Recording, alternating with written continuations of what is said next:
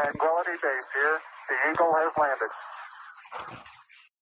您现在收听的是《赛博象限》（Cyber Quadrant），这是一档鼓励大家直面真实梦想、建构正确欲望、勇敢向上生活的播客节目。我们将从设计师和程序员的角度出发，介绍一些可实操的方法论和工具，为大家提供通往未竟之地地图的素材。我们的宗旨是：唯有乐园才靠得住，世界是靠不住的。好的，那就这么开始吧。开始吧。对，其实我觉得上一期的那个信息素养发出来之后，我重新去听，因为时隔半年嘛，还是有 挺多感慨的，挺多感慨的。就是呃，我感觉我上一期的状态，就是也就是说半年多前啊，不止半年了，可能都有七八个月了吧，就七八个月之前的状态还是挺，好的，快一年了，就是还是挺傲慢的。挺傲慢，就对于很多事情的评价，呃，是站在一个就特别二元的状态去评价。就是我我今年还发现，就是我前两天不是参加了一个我们就是公司组织的 camp 嘛，然后在那 camp 里我也发现了我的这一个问题啊，这个扯远了，这个待会儿再讲。就是呃，就是说我发现了我的认知状态很容易停留在一个就是二元对立的一个认知结构里，就比如说什么叫二元？对立的认知结构，就是我要么觉得这个东西我很喜欢，我要么觉得这个东西我很讨厌，然后是，对，很少存在中间的灰度状态。然后我要么是站在一个就是指责者的这个视角上，然后我要么是站在一个受害者的视角上，就是我要么觉得这东西，我操，怎么能这样？然后我要么是觉得，哎呀，你怎么能这样对我呢？对 对对，嗯，然后我觉得这种。它是一个特别跷跷板的那种心智心智状态嘛，就是让我觉得它给我带来了过多的情绪和过多的波动吧，就是在我的情绪上带来了过多的波动。然后这个事情是我在听呃回听上一期节目的时候，我自己会感到极度不适的一个方面，就是就第一，我觉得这是一种傲慢，然后第二就是说这个傲慢它的表现形式是体现在一个特别二元对立的认知结构上。就是我要么觉得这个东西好，要么觉得这个东西不好。当我觉得小清新这个东西不好的时候，我就会 使用我自己的这个所有过往的这个教育教育知识库去抨击它。然后 其实会抨击的很有道理，其实会抨击的很有道理，因为。我插一条，我插插一条反馈，你知道我妹子都听了我们的播客，对，你知道其实对，其实就在这个世界上所有人，我觉得就只有我妹会听我的播客，这个事情会让我产生羞耻感，就是，但但她当时，因为她前前段时间还在说说那个呃，说听听我们聊到小清新，然后小清新如何如何不好，然后他觉得我们说的非常对。没关系，就只是一个插一句 comment。对对对，我们说的肯定是很对的。就是，就我觉得这个自信还是有的，就是傲慢归傲慢，自信归自信。对，就是自信还是有的，因为因为就是说，当你想攻击一个东西，尤其是像我们这样的人想攻击一个东西的时候，我们手里面的武器是很多的，因为看了很多书，见了很多人，做了很多事，然后你攻击的时候手里是有真枪实弹的，就是丢过去，并不是给出一个观点，然后言之无物。对对。所以，我我觉得就是说，呃，我觉得我可能是渐渐的意识到，就是自己从一个其实不能做什么的人，变成其实可以做一点事情的人。因为当我觉得我不能做什么事情的时候，就是我说的那个二元对立的受害者状态，对，我就会觉得，对对对，我就觉得你这个软件这样，那个软件那样，我的生活为什么被你这样 fuck up？就是 no，就我要 say no。对，然后就是你不要来搞我，然后你如果要来搞我的话，我就要搞搞回去这样的一种心态，就它其实是一种受害者心态，就对我自己来讲。嗯。然后，所以，嗯，但是慢慢的后来我发现，就是当我这样子呃去评价一个东西的时候，会有人因为我的就是我们的这种讨论嘛，就是因为我们上一期讨论了很多，就是对一些东西做了很多呃。就是负面的点评啊，但我觉得很有道理啊，对，但是会有人，但我觉得在我在评论这些东西的时候，我是带了情绪的，然后会有人因为本身我情绪的表现力，然后本身我论据的东西，然后他们会采信呃我们的观点，真的是采信我们的观点，对，然后呃我没有觉得这个事情不好啊，我只是觉得就是说这个事情它其实会呃让我在表达的时候。呃，就是慎重一些。怎么说呢？就是对对对，慎重一些。哦，之前我其实是没有那么慎重，也不是说慎重吧，就之前我其实还是以一个受害者的心态在对外攻击嘛。嗯，胡乱打拳。对，就这这这个世界的，其实如果想要对外攻击的话，目标太多了，目标太多。嗯，但是的。哦，所以我觉得这状态我没想好，我没想好就是一个更自然的状态是什么样的，因为我也不太想要说，因为因为嗯，因为可能有人会采信我们的观点而变得非常的温和，我觉得这也不是我们两个人的风格。是的，对对，但把这个事情说出来，我觉得让大家知道我们俩表达的状态和嗯嗯，就是很真实的去回。呃，怎么说呢？很真实的去复原我们两个的认知结构，它的风格，然后它的优势，它的劣势，然后让大家在这样的一个呃有这样一个 metadata 的一个，对对对，自行评判，是的。然后我我发现我们俩还是，就是或者我自己其实还是一个挺害怕负责的人。对对，我我其实这么长的 claim，对，我就知道你这种心态，就因为呃。我其实后来，因为在上次你跟我说就傲慢这个事情的时候，我其实呃回忆了一下。其实我觉得我一直直到在上大一大一之前，我都是嗯，我觉得到到大一之前，我都是非常傲慢的状态。但是当时我的那种心态，倒不是说我就是瞧不起别人啊，或者觉得别人不如啊怎么样，而是说我在看待我在对所有人的时候，我其实都会 assume 他们是和我一样的。我只能说，他们和我有一样的资源，有一样的认知能力、认知条件，以及有一样的就是呃知识的积累。所以，每当别人说了什么，就他们觉得我觉得不对的东西，或者说我觉得就非常常识的东西，他为什么不知道的时候，我那个表现就会非常的，哎，就是那种就是不可思议的状态。然后，这种状态其实是我觉得可能对别人来说是比较有攻击性的。就他会觉得，就是我是不是在瞧不起他，或者我是不是我为什么总是在指责他？但其实我当时，我当时是无心的。然后后来其实是对，我觉得后来想了想，我觉得我是去支教之后，这个事情当时对我整个人的状态就是冲击非常的大，因为那个时候对我来说，就是就是我当时去支教的时候，就是我是碰到了一群我无论如何都没有没有没有资格，也不应该去指责他们无知的人。所以那个时候，就是其实我当时在很长，我当时在支教的那一段期间，我其实中间有差不多，因为我们差不多在那里待了半个多月，哦，待了嗯前后可能有三周多，嗯不记得了，但反正中间可能有将近一周的时间，我其实那个时候是非常茫然的，就是就是就是突然间为什么就我觉得就是怎么能这么难呢？就是。因为对他，因为那个地方，他和就是因为很多就是相对来说，嗯，因为我们后来有去过另外一个地方，就是也是算是短期支教吧，但是那个地方它就不太一样，因为那个地方它相对来说通讯的比较发达，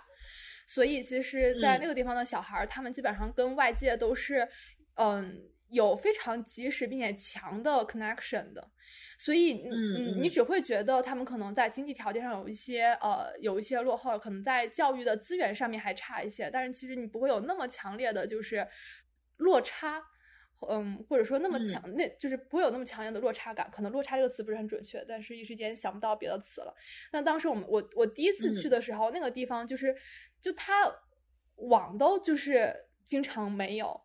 所以在那边的小孩，就是他们是真的，嗯，和对外界的认知是非常非常非常有限的。然后，因为当时我是去讲历史，虽然我也不知道为什么当时要讲历史，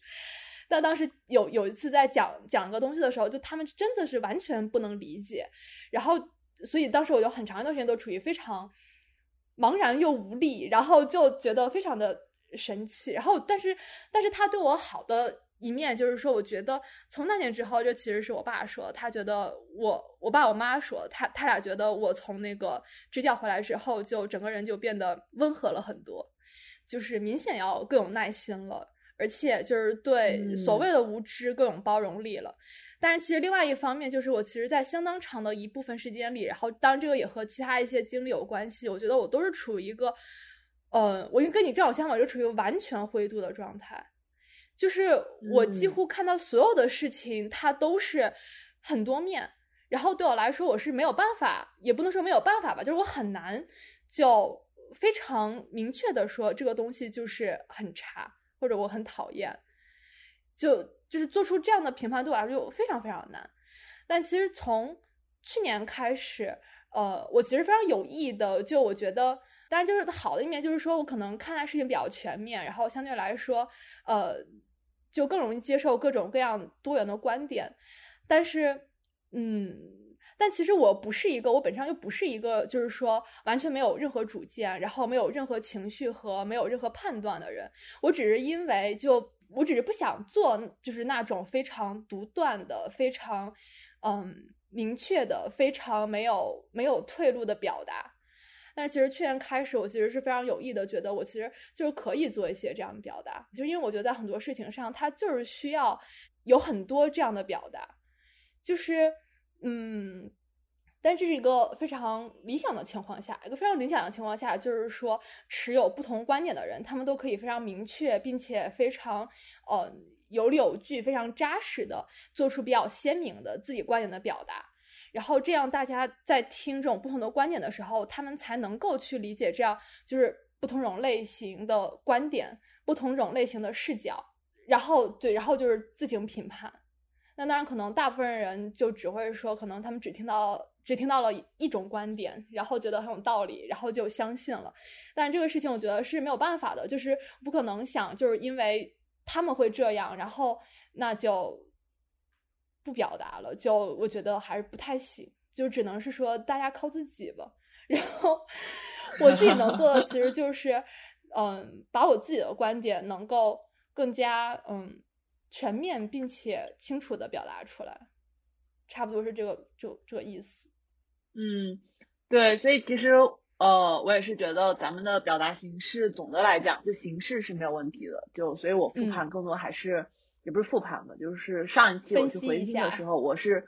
对听到我自己心态的问题。然后我的这种心态，就我刚才说，在我们本身，呃，就是公司组织的这个 camp 里，它也呃得到了一次非常明显的一个就是表现，嗯，体现吧。对，因为我们这几天一直在看各种各样，就是。呃，投资人的一些就是相相关的，就是他们的 portfolio，还有他们的 persona，然后呃，从而去给这些投资人去进行一个网格化的定位。然后我发现我在做网格化定位的时候，其实是会有一定难度的，就是呃，如果就是我会有 gut feeling 嘛，就当我看到一个人的时候有 gut feeling，就是我的第一反应他是好和是坏，呃，或者说我喜欢还是不喜欢这件事情，他可以把这个投资人。做一次还相对比较呃准确的分类，就是我很敏感，我对于好的东西和坏的东西非常的敏感。但是再进一步的话，就是说我如何去和呃，就是我得到的这个结论，就是我得到的这个结论如何去指导我的下一步行动这件事情，它其实是在这种呃二元对立的认知结构中，其实是很很没有着力点的。因为我肯定是做出来这个网格系统之后，我是需要。呃，进一步可能在下一步的，比如说资产配置啊，或者是在下一步我们公司的业务中去呃使用这个网格的。嗯，那如果我只有一个二元对立的，就是评判标准的话，那它其实对于嗯，就是更好的去呃行动是没有帮助的。所以也是也是结合在一起吧，一个是我们上一期的这个呃就是播客，然后另外一方面也是我近期就是工作发展上的一些嗯这个契机。会让我感受到了，就是我这种 爱恨分明、二元对立的这种认知方式，它呃带来的一些实际操作的问题。但但我后来也同时在想，就是说，呃，就是我能有这种敏感的这种好和坏的这种评判评判方式，其实呃某种程度上也是很好的。嗯，就是我是需要去更有层次的扩展我的这个认知状态，而非是。把一种认知状态消除，然后嗯，是的，把另外对对对，所以嗯，但但与此同时，我还是在听我上一期的时候，会觉得我的那个状态非常糟糕，就是 就是呃，就是是一种很不自然的状态，就是我在呃，就是它是有一种外力在，就是在和某种外力在对抗，然后在和呃某种元素在。互相的对撞的那种状态，会让我觉得，嗯，是我现在所不想追求的状态了，所以对对，所以我我当时用了傲慢，嗯。傲慢且不自知。嗯，对我觉得傲慢自知这件事情是还好吧，因为嗯，对，就是因为傲慢本身它也是一个需要定义的事情。是的，对，因为其实我当时在听，我当时在剪那一期的时候，因为呃，你知道我第一次剪 完其实是去年十一月份的时候嘛，然后其实那个时候我就其实听得挺闹心的，然后但那个时候我非常的 就。哎，其实你现在让我具体说，就是具体当时闹心哪一点，有点想不起来了。但只不过就是简单来说，就是其其实听到当时很多表达就都不是非常满意嘛。但是后来想一想，就是说如果真的要改的话，那其实就是相当于是完全就是一一段新的对话了，就也没什么必要。对所以后来就就那样了。其实还挺好的，我觉得宝就是说。我觉得上一期的那个播客出来之后，让我更喜欢我们的这个 program，就是 跟我说吧，就是给我们六十五岁做一个时光机这样，因为它特别真实的反映了我们当时两个人的状态。我们两个人其实都是在表达上需要再进一步提升，然后进一步去掌握表达的艺术的，就两个学习者，其实是的，所以。嗯，所以其实上一期它非常好的反映了我们在那个节点下对于表达这件事情的掌握程度，而且我后来其实是在就最近做设计也是有非常多的感触，就是呃。就是好的设计，就经常会说就是 less is more 嘛，然后但是呃 less is more 并不是做了更少的设计，而恰恰是做了更多的设计，从而让它在结果上看起来特别的 neat，然后特别的就是就是刚刚好的那种状态。我觉得表达也是一样的，就呃就是我们如果想要真实的呃保真的表达自我的话，那么其实嗯就是其实我们要做的工作和要去对我们。呃，自己进行的那种加工的过程其实是更多而不是更少的，对，嗯，是的，是这样的，嗯，对，然后哦，我现在就好爱这个博客，而且你知道，就是我有一个朋友，就是哈 哈就我有一个朋友，看很有很有意思的故事开场白，没有了，就他是呃，他是在搜我们博客的时候，他不记得我们叫赛博什么的，嗯。我也不清他知不知道，反正就搜了赛博吧，嗯，然后 就是会有自动的联想词汇，就是就是赛博象限，我还蛮快乐。他在哪里搜啊？就是在就 Apple 的那个 Podcast，对，哦，然后然后他截图给我了嘛，然后他说，哎，我搜你们的播客会有自动联想补全，然后我当时挺快乐的，我觉得这个名字起的可真好。是的，对，说明在。就是在所有带赛博名字里面，就最喜欢我们的名字。也有其他的什么赛博战线，那我觉得就是就是几个名字排出来之后，大家会想点我们的。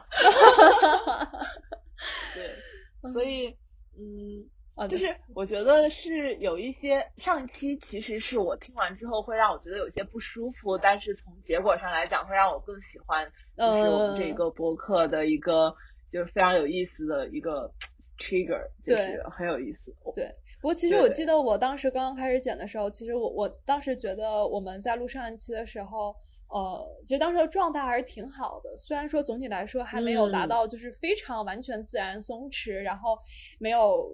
做任何因为因为内心知道有听众而做了一些加工，没有就是 还是会有一些这样的行为。但是其实整体来说还是在。呃，尤其是和第一期相比，我觉得还是在嗯，怎么说呢，就是在内容还有就是自如的表达 上，对，都有所进步。是的，我觉得进步还是让我挺开心的，而且，嗯，我二零二一年还挺想追求到一个非常。就是一致和自然的生生存状态的，就是各种各方各各方各面都比较一致，比较自然，就不去做，不去因为我的受众，嗯的改变而去做更多的加工，因为因为我是一个特别爱做加工的人，然后在过去的可能从上大学开始吧，一直到可能过去一年，嗯，都是因为我自己又是学设计的嘛，就非常爱设计。就是我真的工作的时候，就是有两台大脑，一台大脑是我 就是眼前的电脑，电脑就是一台电脑是我眼前的这个电脑，然后另外一个电脑其实就是我受众他脑子里的那个电脑，嗯，对，然后所以在很多交互的时候，我都会不自觉的想去操控这两台电脑，但是很显然嘛，就是我也经历过非常多就是愚蠢的操控的时期，然后但后面就是越来越娴熟之后，对 对，千层套路，就呃对。我我把我自己的这个行为说好听了，就是很套路的一个人。然后就是套套路多了，其实是有红利的，就是它会给我带来一些好处，虽然都没有很大，但是确实会带来一些好处。就是它是一个非常及时的正反馈，就让我非常不自觉的去做过多的信息加工，而且我又是一个喜欢做信息加工的人，然后我又擅长做信息加工，于是这件事情就非常多的出现在了我的生命和各种的交互中，嗯。但我慢慢的会发现，问题在于，我我挺喜欢我的二零二零年的，虽然二零二零年其实不是一个特别好的年份啊，但是我自己过得还不错。然后是哦，二零二零年，嗯，我自己需要去应对的场景和处理的信息，就是发生了指数级的增长，然后这让我。原来的这种信息加工模式变得不再适用了，就是我如果还要用原来那种精细化操作的话，我的算力就跟不上了。就是人脑它的算力是有一个 阈值的极限，对，有个极限。然后，哦，所以它反过来就只能要求我去采用另外一种更极端的信息处理模式，就是不加工、不处理，然后呃完全的一致，然后完全的 transparent。然后完全的自然，否则的话，我整个人他在不同线程去处理不同信息的时候，会产生非常多的冲突，而那些冲突在一个时间段内，它其实会会给我带来创作灵感和情绪上的这种起伏波动的。其实情绪上的张力，很多时候就是我创作的一个动力嘛。但是，呃，就是人不能一直处在这种情绪波动驱动的创作区间，否则会死得很早。对，然后。嗯，所以我不得不去改变我的创作模式，不得不改变我的信息处理模式，去应对我新的生活场景嘛。然后，所以我觉得就是会产生了一个新的命题，就是一致、透明、自然，然后正直。就这些这些东西，我发现它其实不是我的一种道德，出于道德的选择，而是生活场景带来的一种道德的结果。对，因为我本身是一个不爱讲道德的人，对，就是讲道德会让我很想睡觉。嗯，对，嗯，所以，所以我好喜欢上一期播客，说到这里就是，对，就是表达一下对对。对这种不完美作品的一种极度的喜爱。是的，嗯，对，我觉得他觉得挺好的，就我就非常喜欢他，就是非常，就是啊，就是就像烙印一样，就是从此记录下来了当时的状态。对，然后就像一种精神纹身，他虽然可能纹纹的时候可能很丑，可能 你要洗掉也是可以的，但是因为太麻烦了，就放在那儿了。是的，啊，是这样的，嗯，对，然后就很多晚上也会变得非常非常喜欢你，对，就是会有一种，就是你懂的，就是。就是生命里所有的就是时间点，它都是由一个人或者由某一个单位去包裹起来，然后去存放的，对，就是很很神奇。这样说，就是它会由一个人，对，一个人一个 符号或者是一个 scenario 或者是一期播客，然后回到你生命时间的某个节点，然后对，然后然后是那个整个节点的空间、时间、情绪，对，就是。就是就是得当睡醒和睡前，就是会有这种玄幻的时刻。对，哦，说一句题外话，就是他们其实说我忘了，就是我忘了，就是呃那个理论是什么了？就是说，其实人在对这种就是过去某个场景的记忆和环境，其实也和气味呃绑定的非常紧密的。我其实一开始完全没有意识到这个事情，后来有有一天有人跟我说，然后从啊就很有毒，就是从从那一天开始，就是味道就是哇，真的就是能呃就把人啊就我觉得可能就是像在就是在看四 D 五 D 电影一样，就是把人带回了那个场景里。对对对，而且，嗯，对气味、声音，然后各种各样的这种体感吧，就是叫对 senseware，就是有 hardware，有 software，还有 senseware，就感件。就感件，我记得是谁说的？应该是原研哉还是深泽直人啊？反正应该就是他们两个其中之一吧。对，说他当时说的就是纸是非常好的感件嘛，就是呃，就是当你碰到纸的时候，里面有人类历史的这种结晶，然后有就是它它它有实实际的东西，然后也有文化的东西，就是虚拟的这种东西，然后汇集在一个物品里，然后在它的纹理之中，然后在它的厚度、颜色。嗯，这种曲度等等等等，然后从而它会给你就是创造一种氛围，让你非常想要去就跟他接触去创作，然后比啊，就是说的反正很浪漫了。是的，但我觉得实际上也是这样是这样的，是确实，嗯，就是屏幕它暂时还只能代表一种，就屏幕它带来的那种科技感，其实也是一种感件，就是说不同的感件它带来的不同的通道是。很不一样的，它其实会改变一个人的创作风格的。对，我觉得我最近，我不是学素描嘛，然后嗯，我学素描的时候，我的状态其实是近乎一种呃，我我有跟你说过，我会进入到一种心流体验，近乎冥想的状态，就是除了画画以外也不想什么。但是我其实素描所有的作品都是呃，对我自己的，就是画给我自己，然后就是通过画画给到我一种呃。存在的状态，而我所有的工作其实都是用 iPad，就是呃，对，因为我工作好像需要我进入到另外一个 scenario，就是它需要我更多的交互，然后更有目标，然后更快迭代。呃，如果我用纸的话，我一下午过去了，对吧？就一稿都没做出来。但是我如果用 iPad 的话，我十分钟一稿，十分钟一稿，然后是不行不行，好删掉，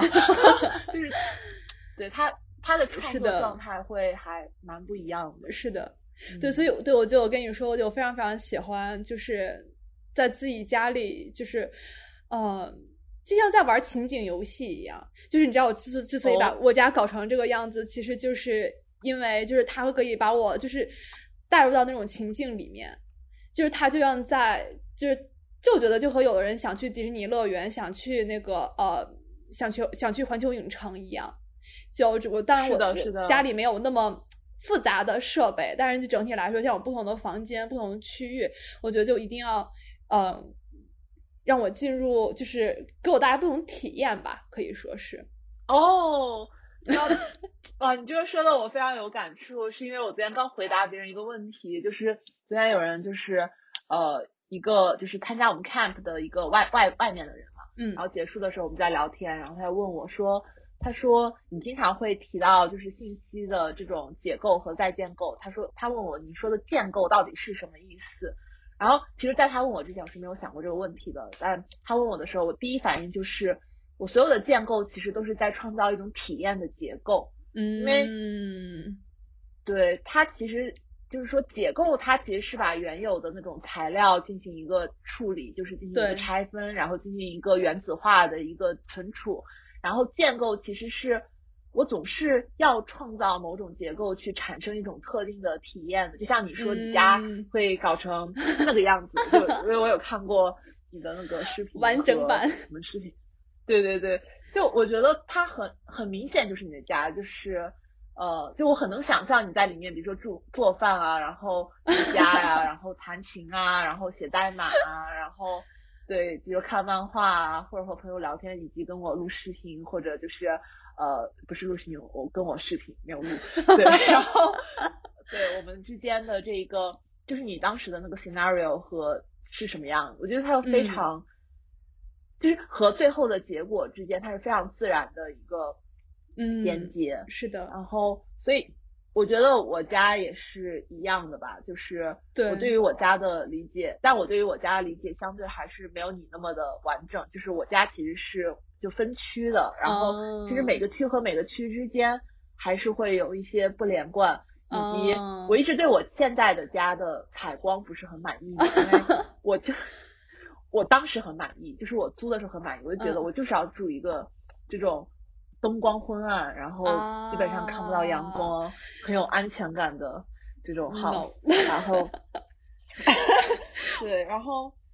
现在我非常渴望阳光，所以我就对它的采光会有一些一些意见，包括嗯。就是我家的窗户，我是很少拉窗帘，是因为它在一楼，我觉得拉拉开窗帘就私密性会不太好。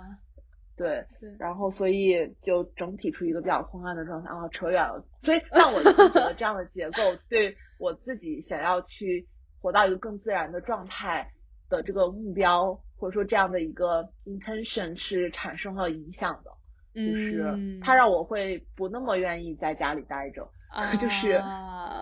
对。所以，嗯，所以我觉得结构对于体验的影响是至关重要。这是为什么我觉得建筑设计师真的非常非常的好，非常非常的差。对，还有就是游戏设计师，就是我觉得都是在设计体验。是的，是的，而且他们提供的那种结构不是，因为有的时候我觉得我自己会有点遗憾的一点，就是说我我目前能提供的结构，它还是一个相对。单点化的东西，比如说一篇文章，比如说一张海报，比如说，呃，会让比较开心的，可能就是实体版本的一些报告啊，然后包括一些 brochure 啊，然后这些东西会包括我之前做盒子嘛，就是呃，就是做那种教辅随，就是在上一家公司做的，就是嗯，就是有实体的东西去承载这样的一个结构，但就是线上的东西，目前我能创造的结构还是比较。嗯，我觉得还是比较扁平化的一个东西，这个会是我目前创作上的一个遗憾吧。嗯，对，但我觉得建筑设计师和游戏设计师就完全不是，就是他们的那个维度是特别有层次，然后特别丰富，然后他们所使用的语言，我觉得也是和自然本身，包括就就是都是非常极端的好。对，嗯，就是，嗯，是的。对啊，这么讲，我我就我就是一个，对我之前其实在看一个呃一个剧，这些那个剧是什么不重要，只不过当时其实有个角色，那个角色他当时的状态就是因为他是个喜剧，所以非常的夸张，所以他就是会是那种呃，他说就是就是他说 I'm always acting，就是他一直在表演，就是他在公司在回家到就不同的地方，他有不同的人格，但他就是只是在单纯的 acting，然后，但我觉得后来我就发现，其实我跟他就是。嗯，我可能没有他表现那么极致，毕竟是一个就是喜剧，所以就现实生活中真有这样的人，可能也挺奇怪的。但我发我就是一个 非常非常喜欢，对我来说可能不是 acting，就是个 role playing，就是就是在角色扮演。就像对，就就像还是之前说，这样我去，包括我去看那个，我去不同的场景，我想穿不同的衣服嘛，就是因为它可以让我进入那个角色。然后包括就是我其实。之前就我非常非常喜欢，呃，我小的时候非常非常喜欢看历史的一个原因，就是因为，嗯，当我看完历史，我我在看历史的时候，我其实就会完全被带入那个情境里。然后一旦就假如说，对多数人都是看到就是现实的建筑，就我会觉得我穿越了一样，就是完全进入那种情境，就反正非常奇妙。哎，这还还挺有意思的。是的，我觉得人的体验还是一个，嗯。特别特别容易让人沉迷去探索的一个东西。是的，对 对，嗯嗯。哎，我们上期还有什么反馈吗？嗯，其实，对我其实已经有点不记得了，不记得了。哦，对，其实我想想，我我上次，我觉得我我会经常，我最近这两三年会经常进入这种状态的波动，就是呃，我一开始是因为。呃，我我有一段时间我特别特别讨厌微博嘛，然后我就完全不用了。然后后来还有一段时间是因为我非常非常不喜欢微信，然后就基本上如果不是必须微信联系的人，我就不联，我就不用微信。然后，嗯，上一次在聊的时候，当时我的状态，我倒不是非常讨厌就是极客的小宇宙吧，但但总之是非常负面的印象。然后我其实后来，因为我我其实一直不是非常喜欢，嗯嗯，就是这种比较。抗拒的状态，就是因为我觉得抗拒它，就是当你抗拒一个东西的时候，其实它背后是有软弱的，是有软弱，有的时候是恐惧的。所以是的，对，所以其实后来我就觉得，就是就对我来说，就因为我每次进入到这种状态的时候，我就会完全不用那个东西嘛。就我其实一直在，呃，不能叫寻求的这种状态吧，而是我一直是就是会努力去做的，就是说，嗯。我其实希望我和所有这些，不管是工具还是说某个平台的关系，都是一个相对来说比较，嗯，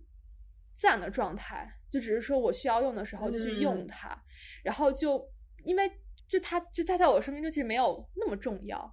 既然它没有那么重要，那么它其实就是一个那想用的时候就去用，然后，嗯，你觉得它不重要的时候那就算了的一个东西。所以，对，所以其实，其实我我其实后来来剪的时候，我已经没有就是对极恶小宇宙已经 没有那么激烈的态度了。我觉得当时我在说的时候，说到中间还挺挺挺亢奋的，就是 可能是吐槽上头，然后就非常的亢奋。然后当时我确实就是我们录完那一期节目之后，我就把那个 app 就全部都卸卸掉了嘛，因为那时候觉得是吐槽完以后觉得就这么愚蠢的软件，为什么就留在我的手机里？然后，但其实现在也不太会这样了，就包括像微博和微信，我现在整体来说就是，那想用需要用的时候就用一下，那就就因为就我觉得这个事情就跟健身一样，就你只有比较自然和适度的时候才可持续发展。嗯，对。然后我其实是，就对于这个事情，我还是在。反复的思考，就是后来我脑子里就出现了一些图嘛，就是认知结构的几个夹层，然后，嗯，嗯，我觉得就是说，可能在讨论的时候，观点鲜明和有非常多的，就像我们上一期讨，因为我们上一期非常多的 insight，我觉得是非常非常好的。对。然后 insight 好的同时是，呃，对于我自己，但不确定对对于你是不是啊，就是他状态是没有那么好的。然后，嗯，所以。所以我希望它其实是在不同的夹层去对应不同的呃，就是行为模式吧。就是说，比如说在表达观点的时候，它其实是越鲜明越好的。是这样的。对，否则其实嗯，我们两个说这也好那也好，不就没有没有？就不如不说。对，不如不说，不如闭嘴，不要增加信息噪音。是的。对，然后嗯，这样的其实就是说，但我觉得就是在行动上本身。它是要有一个有一个更清晰的目标，或者说一个更更更自然的状态去统筹认知和行动的。嗯，比方说，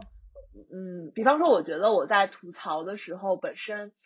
嗯，我吐槽的原因可能有的时候不完全来自于我自己的亲身感受，可能是因为一个我特别喜欢的人，或者是一个我特别 value 他观点的人，他有了一个类似的倾向和类似的。呃，类似的一个判断或者一个类似的 insight，嗯，然后我就会顺着他的这一个思路去走下去。其实这也是会让我自己不爽，但是我在上一期节目去表达相关观点的时候，其实是确实是呃有这样情况存在的，嗯，哦，然后包括我这次就我说我 camp 的时候就有点不爽，我自己对于一些投资人倾向的一个。呃，判断也是因为，就我对他们的判断不完全来自于我的判断，而是被一些我很喜欢的人的判断所左右的。嗯，对。然后这里面其实我觉得是一种，就是你刚才说到的那一种，就是软弱啊，或者说不自信状态的一种外化嘛。嗯，如果我可以非常坚信，或者我非常的。自然的在表达我自己的观点的时候，我觉得我可能是会呃更愿意为我所说的所有的东西去负责的。而当我的观点中就是有我非独立思考的成分的时候，我会对自己感觉到有一些羞愧和就是有点 shame。对，嗯，大概其实我觉得是这样的一个心理路程。啊，就是其实我觉得这个东西是一个特别特别复杂，然后就像一个千层饼一样，然后有非常非常多的因素和变量，嗯，所以就是所以才很有趣。我觉得我们可以聊非常非常多期，对。然后我觉得就是我们一个永恒的话题，对，因为我觉得就只要我们一直在聊这个事情，就会一直在不断的更新。是的，而且我觉得也是我们这一个时代的一个命题嘛，就像我们其实上一期。对上一期我还想自我吐槽的一个点就是，呃，我当时说是信息灾难和信息乐园嘛，我觉得这个点就是真是一个无比二元的论述，因为我发现就是一个人的措辞真的是非常反映他的认知结构。是的，呃，对你像信息乐园和信息灾难这么极端的一种 呃极端且对立，对且有强渲染这个情感渲染力的一个呃表述，它对它完全代表了我当时的那种认知结构，完全代表了，就是对，就是就是那种你又会去在具体的词汇上去搞表现力。然后又其实对于这个事情的认知是一个二元对立的逻辑，嗯，它就非常的，嗯，它其实是一种比较，就是说它其实是一种易于传播但比较危险的一种论述方式嘛。是的，对。然后我要知道我自己在做什么才行。然后呃那天我在跟 Alex 在聊天的时候，就是 Alex 他讲到一个呃就是特别。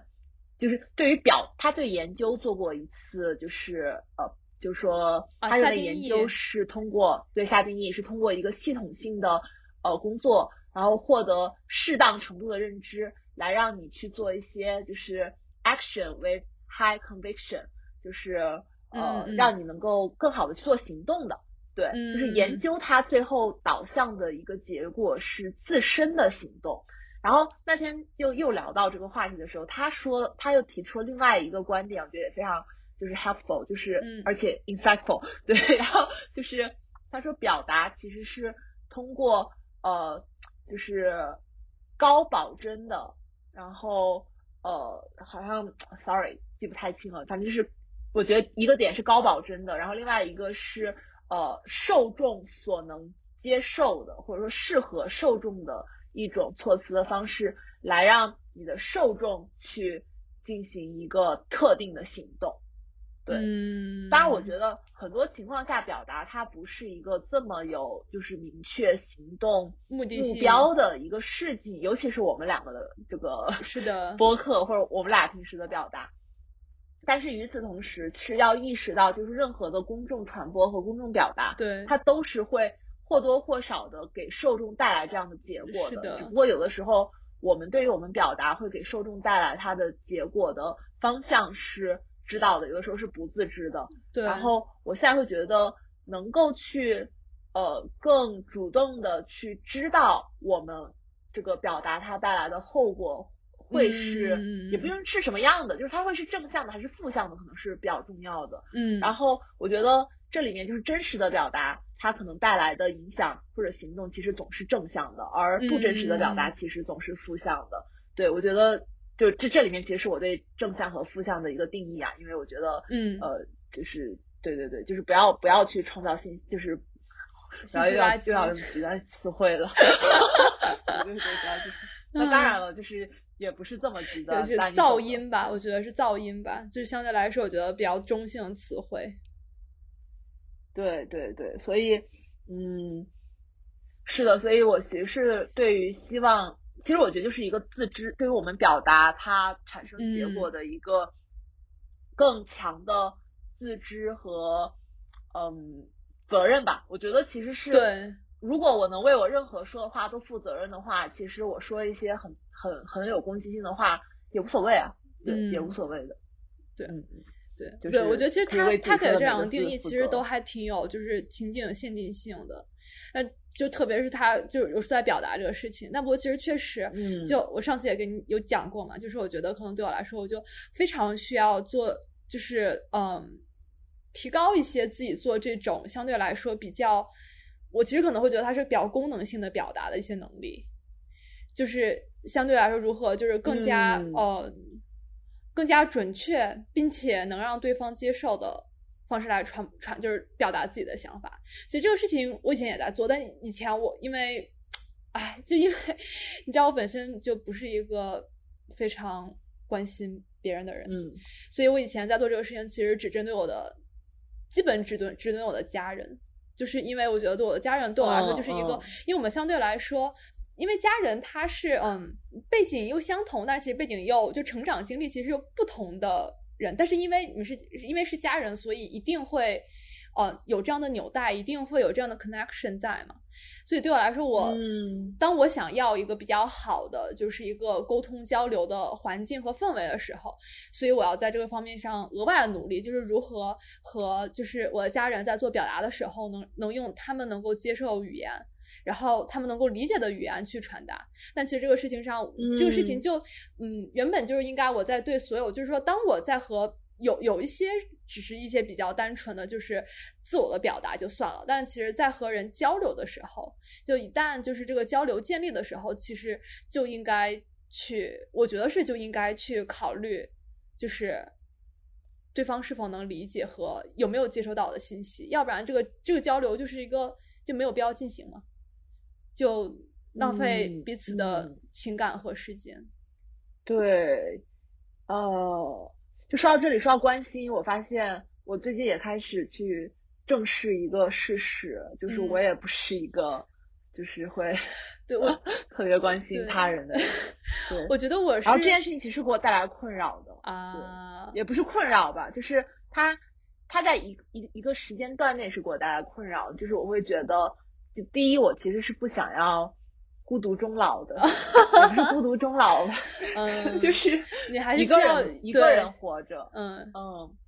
我需要朋友，然后可能需要亲密关系，需要家人，然后呃需要有就是关系相对更 close 的这个人类存在在我的生活里。然后另外一方面，我发现主动的去关心他人这件事情对我来讲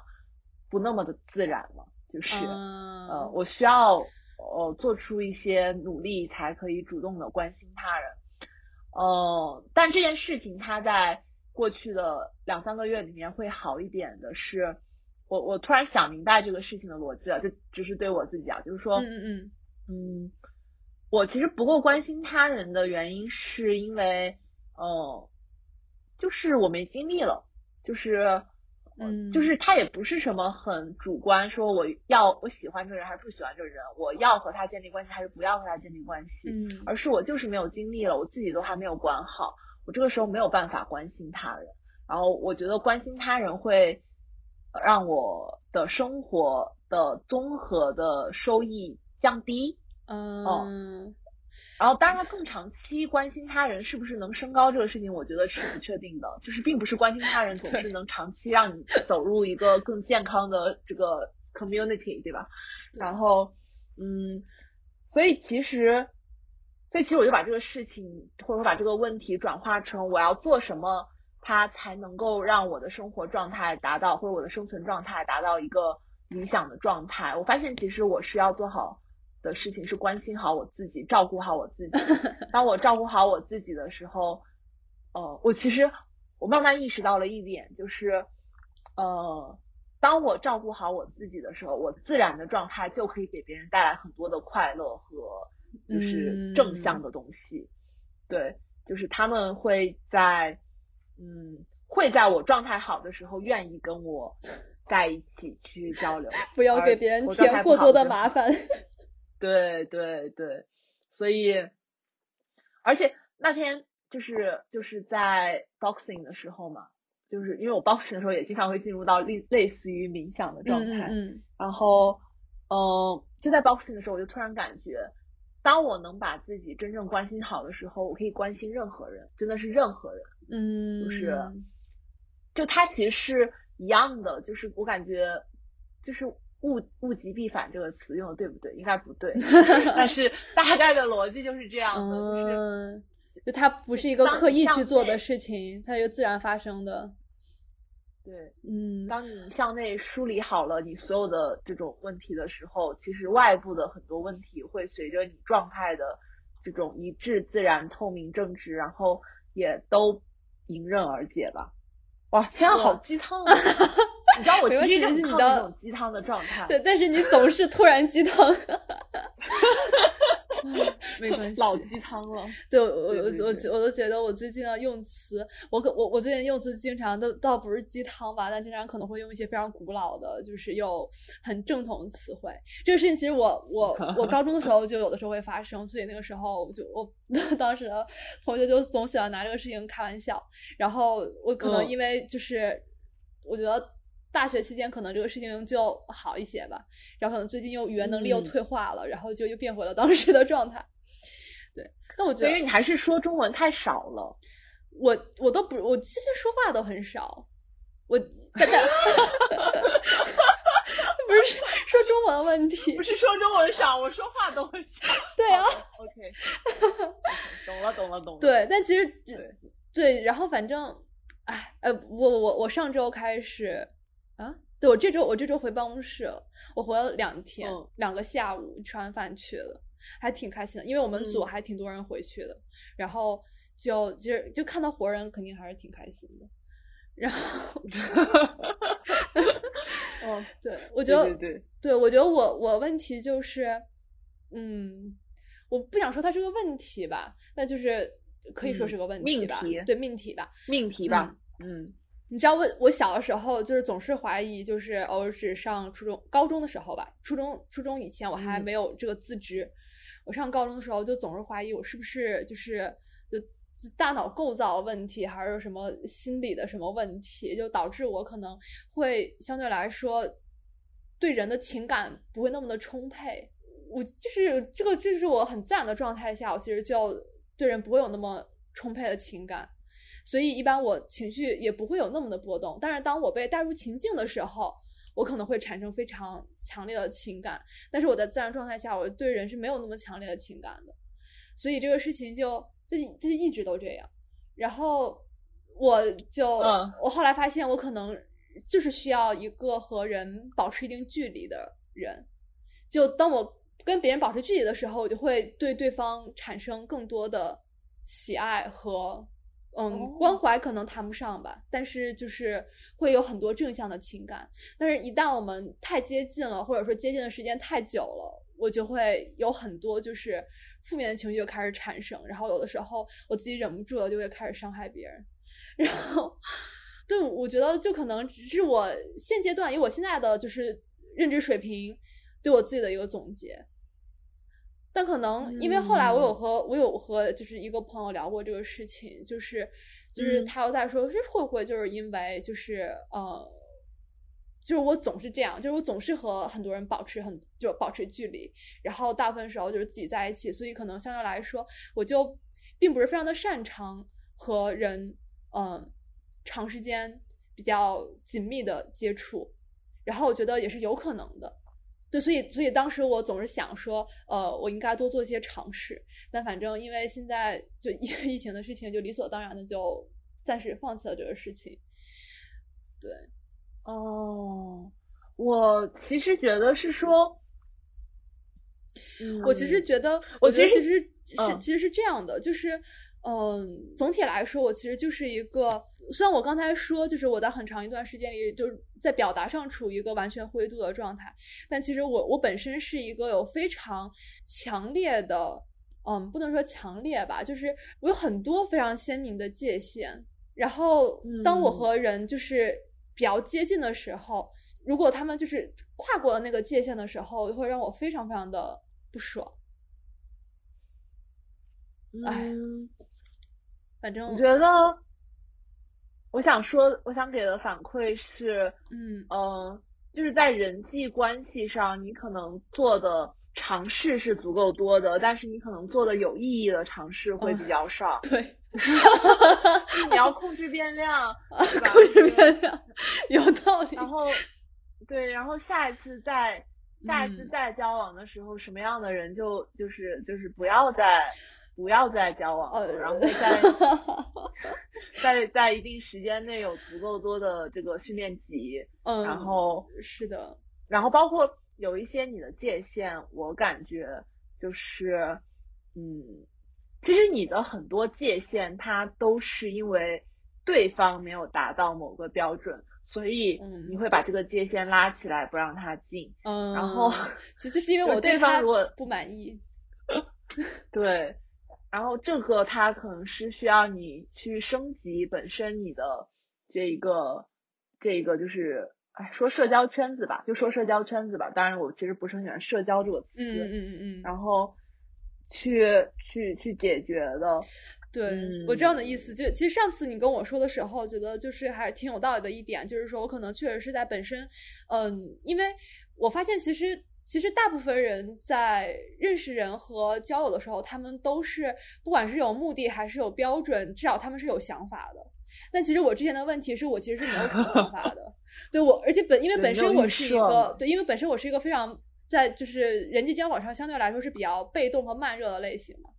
所以一开始，如果说如果说这个人他持续的，就是说，就是嗯，用就是一种我不是非常反感的方式来接近我的话，我可能就那我们就成为朋友了。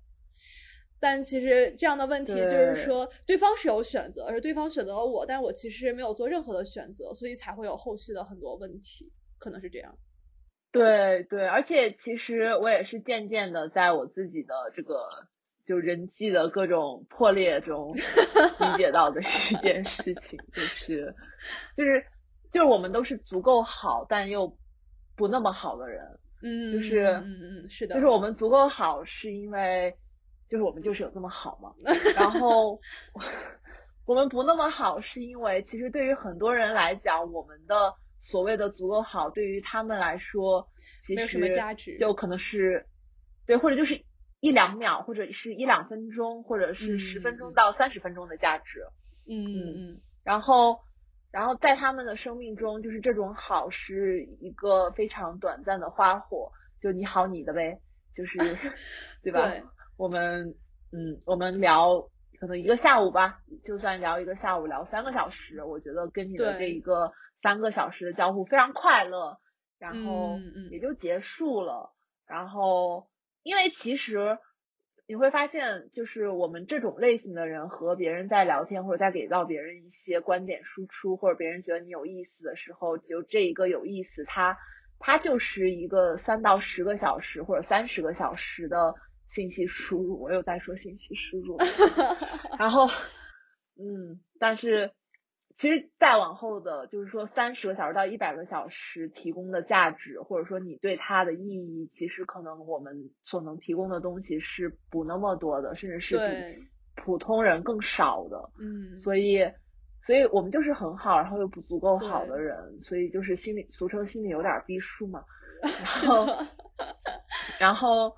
嗯，像我们这样的人，如果是如果在很被动的话。如果在非常被动，其实就是总是会在三十个小时的时候面临人际关系破裂的危机。他没有破裂，根本就没有建立，就是 建立失败。对，然后如果没有建立起更多的那种互动的场景和模式，嗯，就为其实别人也，就是别人也没有必要说去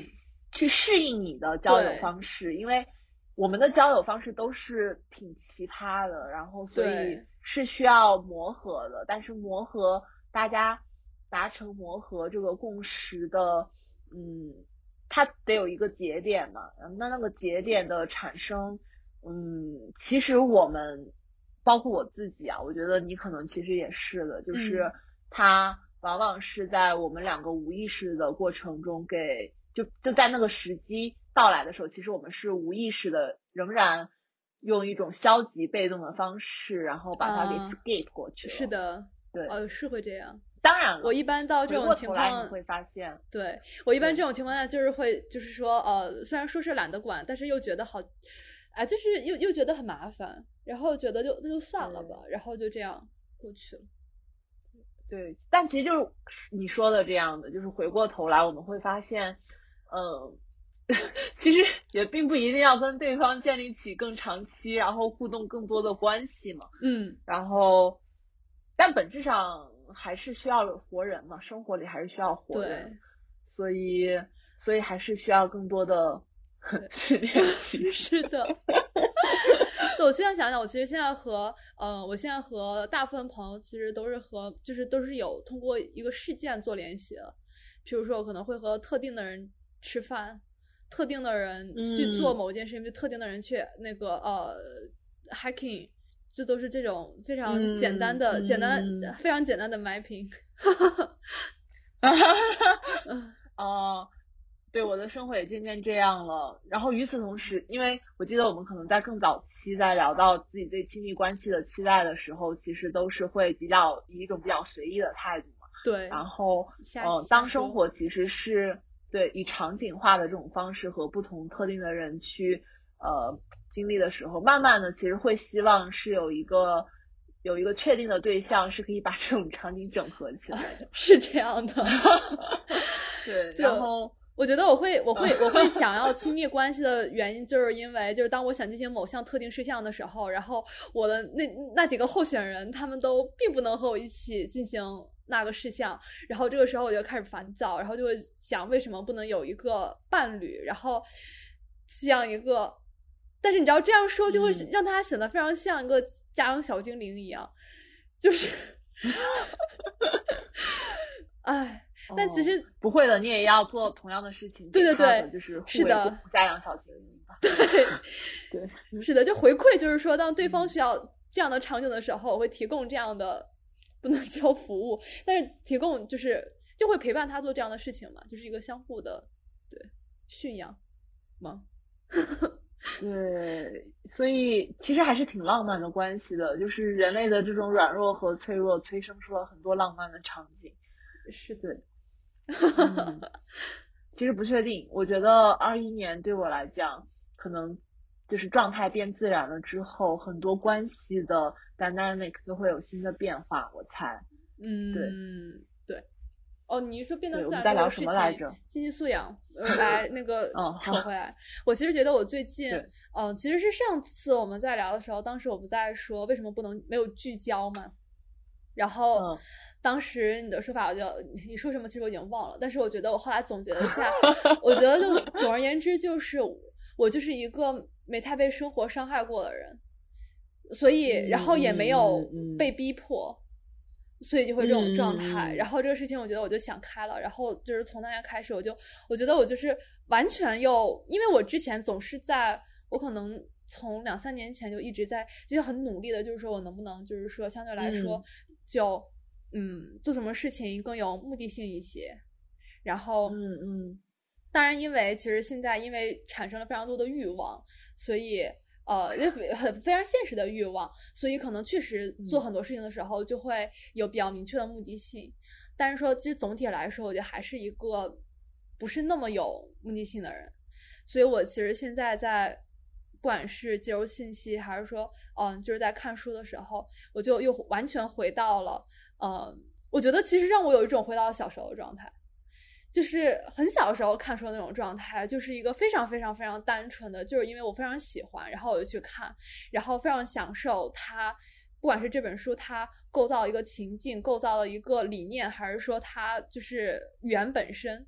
就让我非常非常的快乐。而且后来我有意识到，就是说，嗯，就也是上次说到一个问题，就是因为。就是当时你说，就是我每次在做表达的时候，我会经常有会有一些比较 deconstructive 的表达嘛。那 constructive 的类型其实相对来说比较少。那后来我发现，其实可能呃这个问题就是，嗯，就我觉得后来我想了一下，它是这样的，就是后来我想一下，我嗯，我想一下，就是如果说把我这个人在这个世界中的状态比较具象化的表述描描述出来，就是我觉得我就是我就像一个很小很小的一个。球一样，就就用很小球这个就描述也非常奇怪。就对对对我来说，就是我自己的，就是我自己本身的世界，其实它内核世界其实非常小，然后非常，但是它非常非常的坚实。然后这种坚实，它可以让我应对各种的状况嘛。然后，嗯，在这种情况下，其实我我就后来想一下，我可能我的世界它不是那种迭代的状态，因为迭代的状态你是要你先建立它，然后你再打破它，然后你再重新重建，它是一个不断这样做的过程。但我觉得我世界它就一直都是在流动的，你可以说它一直是在往一个世界里面不断的添砖加瓦，建立把它就不停的改头换面也好，还是说它可能从来没有过，就是说比较呃，或者说没有过非常长的，已经就是呃非常呃坚实且宏大的一个完整的世界，它一直都是不断的流动的。所以其实我我以前是。不太能理解为什么什么叫三观崩塌，什么叫就是什么精神世界崩溃，就是我我我完全我其实我现在也不是很能理解，就是就是那种什么感觉，就是因为我好像一直都是说，那如果有了新的事物，就是大家很自然的就，我就很自然的就接受它了。然后如果之前有什么就是我觉得已经就可以抛弃的东西，那就抛弃它了。然后所以后来我想了想，我可能就是像一个太阳能竹蜻蜓一样，就是非常小，然后有太阳就可以到处乱飞的状态。所以现在我现在看书的时候，现在也很像一个就是竹蜻蜓，就 完全就 就是简而言之就是不再勉强自己，然后可能真的有一天需要勉强自己的时候再勉强一下。对，我觉得其实嗯，你能够去维持到一个自然的生活状态是比什么都重要的，就是维持到一个自然的生活状态，甚至是比有目标都更重要的事情。就是在我的评判体系里面的话，对，因为嗯，比方说我天天在搞七搞八嘛，就是是因为我没有办法在一个就是在一个不做工的状态下维持一个自然的状态，然后我是需要通过做非常非常多的事情，就是做很多很多的训练，很多很多的刻意练习。甚至是在最开始的时候，是勉强用勉强自己的方式，让自己去度过一段不那么舒适的时期，从而去达到一种自然的状态。因为，嗯，对，嗯，其实我的目标也是达到一个自然的状态，就是也没有什么更多的目标了。然后在这个的过程中，其实是去聆听自己身体的，呃，就给到的一个反馈，包括身体里给到的一些欲望，呃，对。比如说，在于我就是这半年多来嘛，就是对于自己欲望的梳理，我就发现说，我这个人他想要去在这个世界上获得的体验，是需要非常非常多的资源的。这个资源并不仅仅指钱，就是它有时间、有空间，呃，然后有人、有注意力，然后有钱，然后。哦，有其他人的认知，就是这个资源，它是一个 特别 general 意义上的资源。就是说我对于我的体验的这个呃量级的追求是非常大的。就这个东西是刻在我的就是欲望结构中的一个东西。我嗯，如我如果要自然的话，我其实是是这样的一种自然，就是我。我是不会去否认它的，就这个东西就是我想要的，对我想要的量级很大，嗯，然后我觉得在这个的过程中，我能负的责任是，呃，我会做一个对资源处理就资源的转化效率比较高的人，就是我会尽量在我获得这些资源之后做有正外部性的事情，而非是就我一个人去，呃，就是闷着头快乐。对，其实我闷着头是不快乐的，本身是这么一个性格嘛。然后，所以呃，就我认知到我我的欲望结构就是要求我去呃不断的得到更多的资源，这是一个非常向外求的一个过程。嗯。然后与此同时，我要把自己训练成一个非常高效的资源转换器，就是无论是做设计也好，无论是嗯做。品牌也好，或者无论是呃，就是和同事们一起去做一些嗯金融世界相关的事情，这些东西它其实都是呃在向外，就是在利用这些资源去创造一些新的东西嘛。嗯。那不得不说，我觉得这个世界上不同的人，他的资源利用率就是不一样的。有一些人的资源利用率，他 真的非常的垃圾。对。然后，比方说，这时候我。这个时候我可以非常负责任的自己去点名，就是抖音，就是 当他当他去把所有人的注意力都聚集在一起了之后，他在做什么呢？就是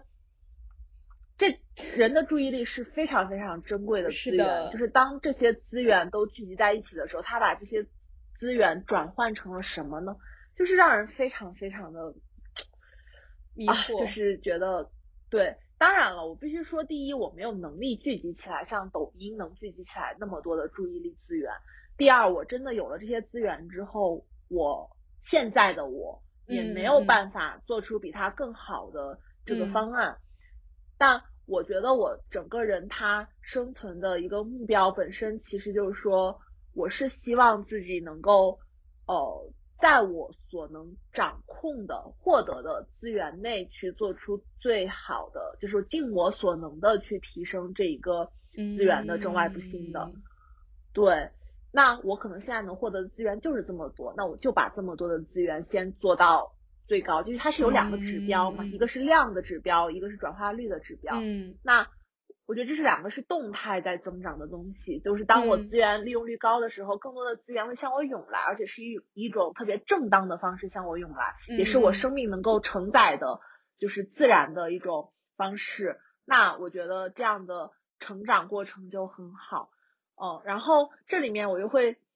会在我获得资源的这个过程中去反思，就是我发现。嗯，我发现我以前和真实世界的关系很糟糕，就是为什么上一次给你的反馈是说，比如说你你可能对话里有的时候它是呃嗯嗯非建设性的这种就是措辞和表达嘛，然后是因为我发现我也是这样的，就是我完全是这样，你应该很就是你我们俩认识时间太久了，你应该完全见过我那个时候的状态，就是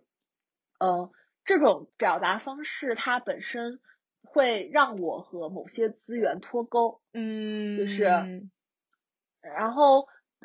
更底层的是，我当时的状态和真实的真实世界的关系特别糟糕，因为我自己的世界其实很美妙嘛，就是我是一个特别浪漫的双鱼座，然后，对，然后我真实我自己在我的世界里面能够浪漫到。就没边儿，嗯，但是我和真实世界的关系就特别的尴尬，就是因为我不愿意去正视我混乱的处境，我也不愿意去正视真实世界的逻辑，因为我觉得他们不够好，嗯，然后如果他们不够好，我就不如在我的世界里待着，但是。但是其实就是说，就像我们在中学的时候都非常爱看科幻一样，但是等到上了大学，甚至说到现在工作，其实科幻对于我们的吸引力已经慢慢的在衰退了。嗯，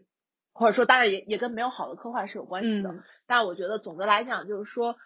某种题材的这种虚拟的某种虚拟的题材，它其实是会随着我们自己这个呃怎么说呢，就是对这个是。嗯，成长吧，就是对于这个真实世界信息点收集或者是 reference point 的增多而变得没有那么的让我们沉迷。也就是说，虚拟的或者我自己编织，当时我自己编织的那个世界，它让我不那么的满足了，我不得不再从真实世界去找新的材料去建筑新的东西。对，在这个过程中，我发现我不得不和真实世界的关系变得好一些。嗯，因为我发现了一个点，就是资源的富集程度其实就是你和真实世界的关系。就是假设说你是一个特别自然的人，然后你和真实世界的关系是很一致的，因为其实就自然本身它是一种 nature 嘛，然后呃，这种 nature 是其实是自然赋予我们的。嗯，那嗯。东所有的所有你想要的东西，其实是会自动向你涌来的。这也是我为什么说你觉得你觉得你就是自然的状态，而不想要去勉强自己是一种特别特别好的状态，是因为就是只要这种状态是自然的，就所有的东西就会按照你想要的是就是节奏和方向去发展的。呃这么说有点玄幻，但是是真的。对我，所以所以后来我就觉得还是有道理的，就是呃，就我其实会感觉到。虽然不想说运气，但是确实我会感觉到我在很多地方非常非常幸运。但其实他，如果你一定要说为什么就是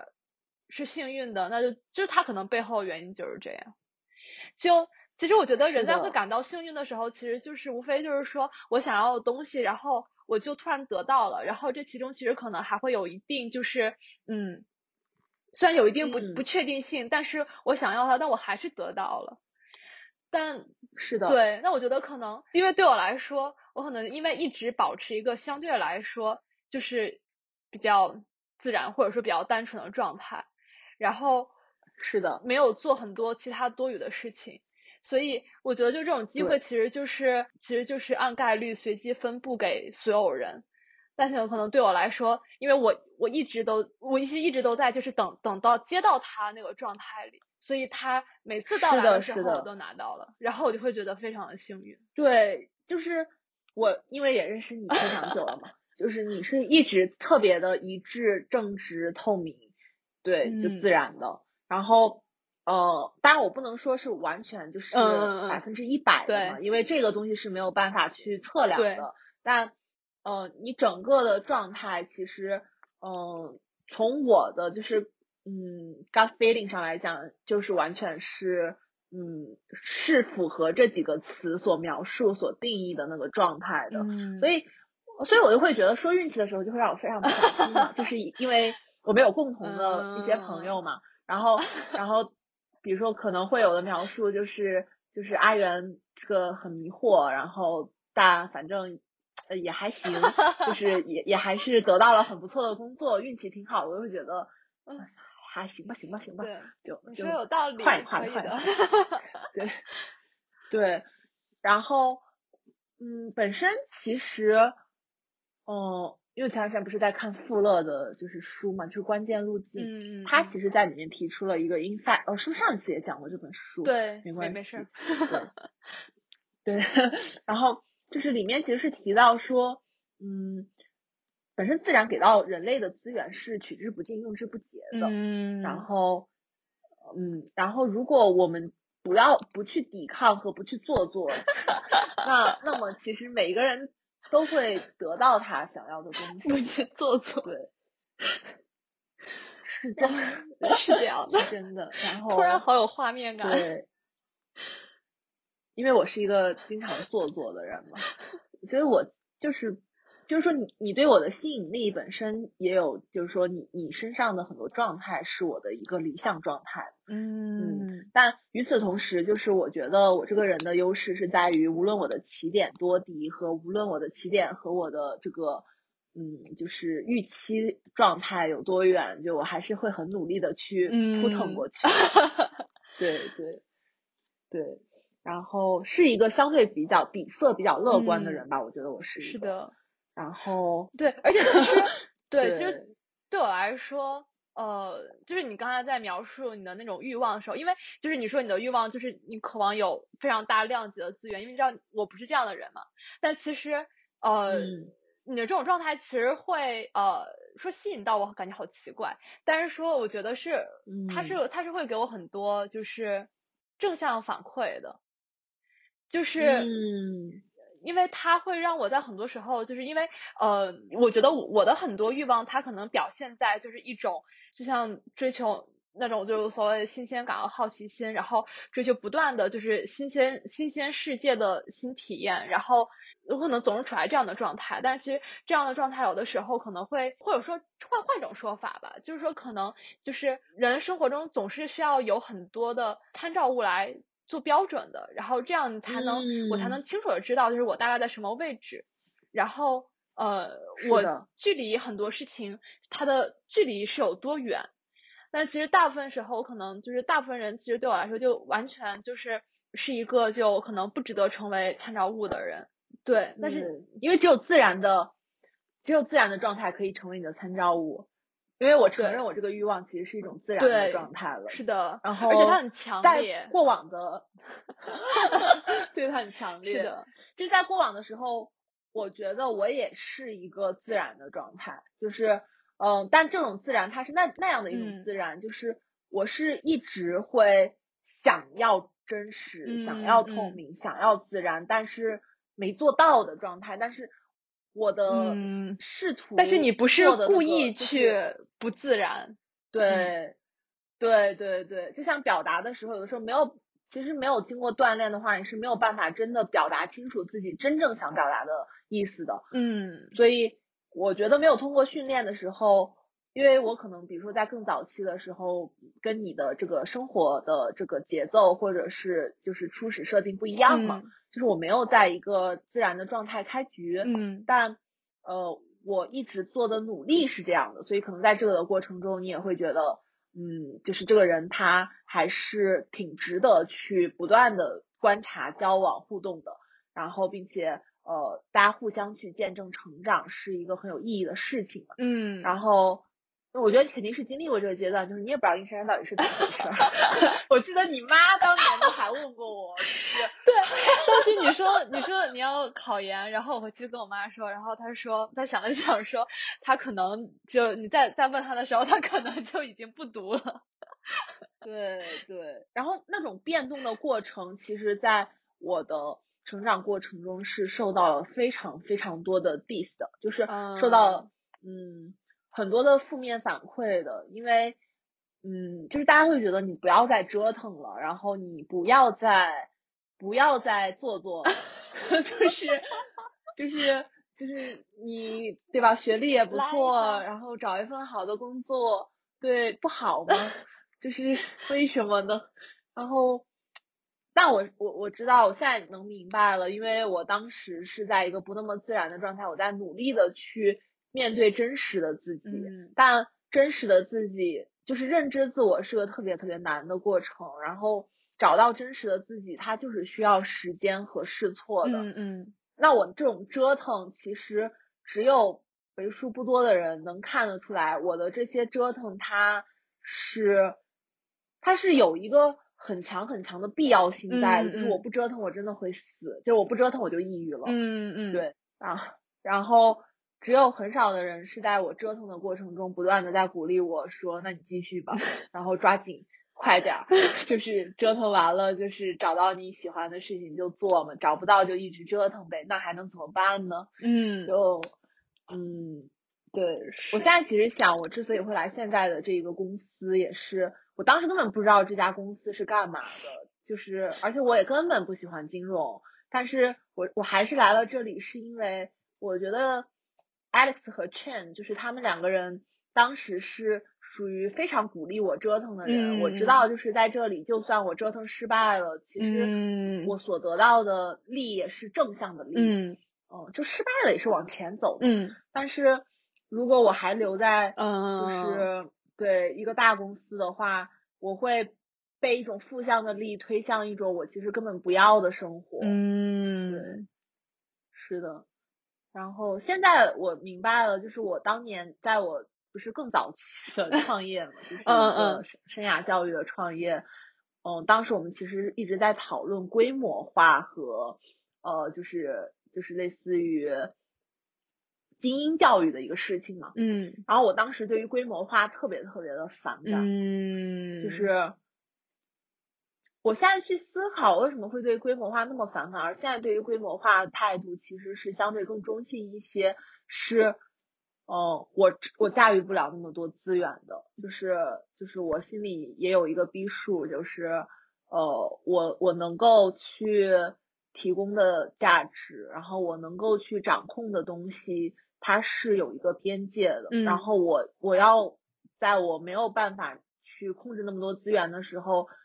真的获得了那些资源的话，其实对我是一件非常糟糕的事情。嗯，然后，呃，就因为我在想，我是没有能力做嘛，因为我当时其实，在那个时候就是做规模化一些事情的时候，做的就是结果是很一般的。嗯，对。但是后来我在做一些规模化的事情的时候，其实做的结果还不错。这个时候就会让我非常非常的 confused，就是，嗯，我到底是。对于规模化这个事情，我自己到底是一个什么看法呢？因为我发现有的时候我在规模化做的还不错的时候，我自己是有快乐的，嗯，就我是有快感的，嗯，所以我的这种我到底一致吗？就是我到底对规模化是个什么态度呢？对，后来我其实理解这件事情，就是，嗯，当我不能掌控那些资源的时候，我会对这个东西有天然的排斥，然后当我某种程度上可以驾驭一些的时候。其实做了也就做了，嗯嗯，我觉得包括跟钱也是一样的，就是那天我妈还在跟我打电话，就是因为有春节给他们发红包嘛，然后我妈就说，嗯，你现在不用给我钱，等你有钱了，一次性给我。我当时就跟她说，我说这个情况是不可能存在的，我是不会一次性给你钱的，就是你需要多少钱，就是或者说你每个月就是很正当的开支是多少。嗯，就是告诉我，但凡你开口，对我都会给的。但是你要告诉我这些钱你要干嘛？嗯，就是我是不会无缘无故的一次性打给你很多钱的。嗯，因为你其实根本就是 哦，一个人他能够正当花出的钱，嗯嗯，就是你能够说出来正当花出来的钱，它就是有一个数。对。然后如果给了你超过这个数的钱，你就会开始乱花。嗯。然后 乱花是对生命非常糟糕的一个浪费，就是操作。对。然后甚至说有钱，有些人就是有钱就变坏这个事情，就是，嗯，就是因为他的生命没有办法承载那么多钱，嗯，然后是的，那没有办法承载这么多资源，这些资源给你之后，你就只能以一种非常低效的方式把他们搞出去，嗯，但是我觉得这个自然它就是存在一种天然的优化倾向的，就是就你还记得，就是物理所有的公式的这一个建立和表达，它都是。呃，就是有两种方式嘛，然后其中一种方式就是优化，对，就是总是存在那么一个所谓的目标，然后所有的参数和所有的这一个呃，就是力的这种作用，它会去倾向到那个目标，然后这样的一个过程，它其实是一个优化的过程嘛，嗯，对，然后另外一个过程是啥来着？我也忘了，我记得是俩。好像另外一个是守恒还是什么，我也忘了。对，可以回来查一下。对，是那个泰格泰格马克写的。嗯嗯。所以其实我觉得钱、资产这些东西也都是一样的。嗯。就你没有办法去满足所谓的这个资源最大化的这个优化目标，就是嗯各种各样的这种复杂系统会给到你意想不到的惩罚的这种东西，其实是人生命不想要的东西。是的。对。嗯。对。所以，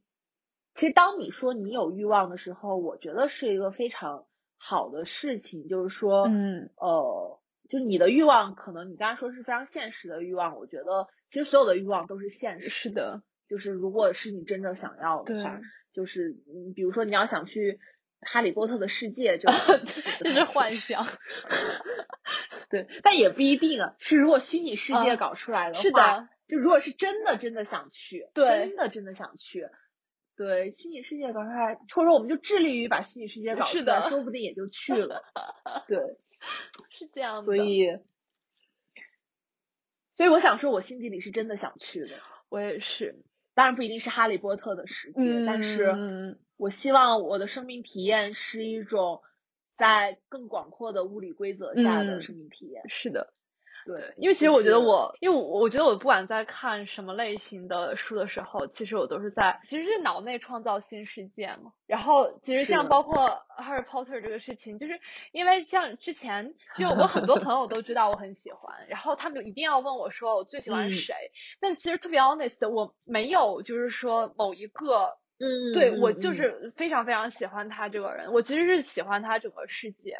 就是他对他创造出来的那个世界。对他创造了一个普朗克常量，可能是的，是我们现在这个数字的一个 宇宙。对，是的。然后，对我，我很希望我的有生之年能够在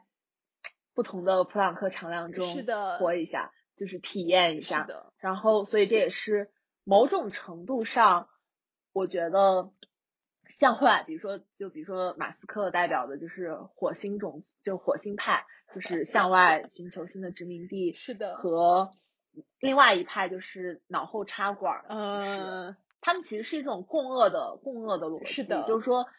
我觉得算力如果想要支撑我们的那种就在虚拟世界去进行体验的，嗯，这个诉求的话，它。是需要我们整个人类文明对于资源的这一个利用效率和嗯，access 就是有一个全新的，是的，是的，是的，是的，所以能能向外也意味着能向内嘛，所以是的，我我我我现在觉得就是这些事情在更更更往前的一个阶段，对我来说它都是我的愿望和梦想，但我也快。我真的快三十了，当然还有还有一些年，还有一些年，但是是，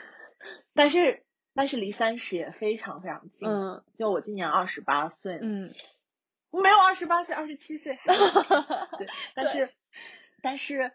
嗯，就是说，我觉得就是在一个快三十的年龄的时候，我突然感觉就是生命很多的，嗯，就是。欲望是真的开始一种真实的状态觉醒在我的身体之内的，嗯，哦，我想要去，就是我现在非常就就像刚才我非常正经的跟你说，我心底里是真的想要的，就是意味着意味着我会把我接下来的这个生命历程拿去和这些欲望就去整合，然后去实践，而且甚至嗯。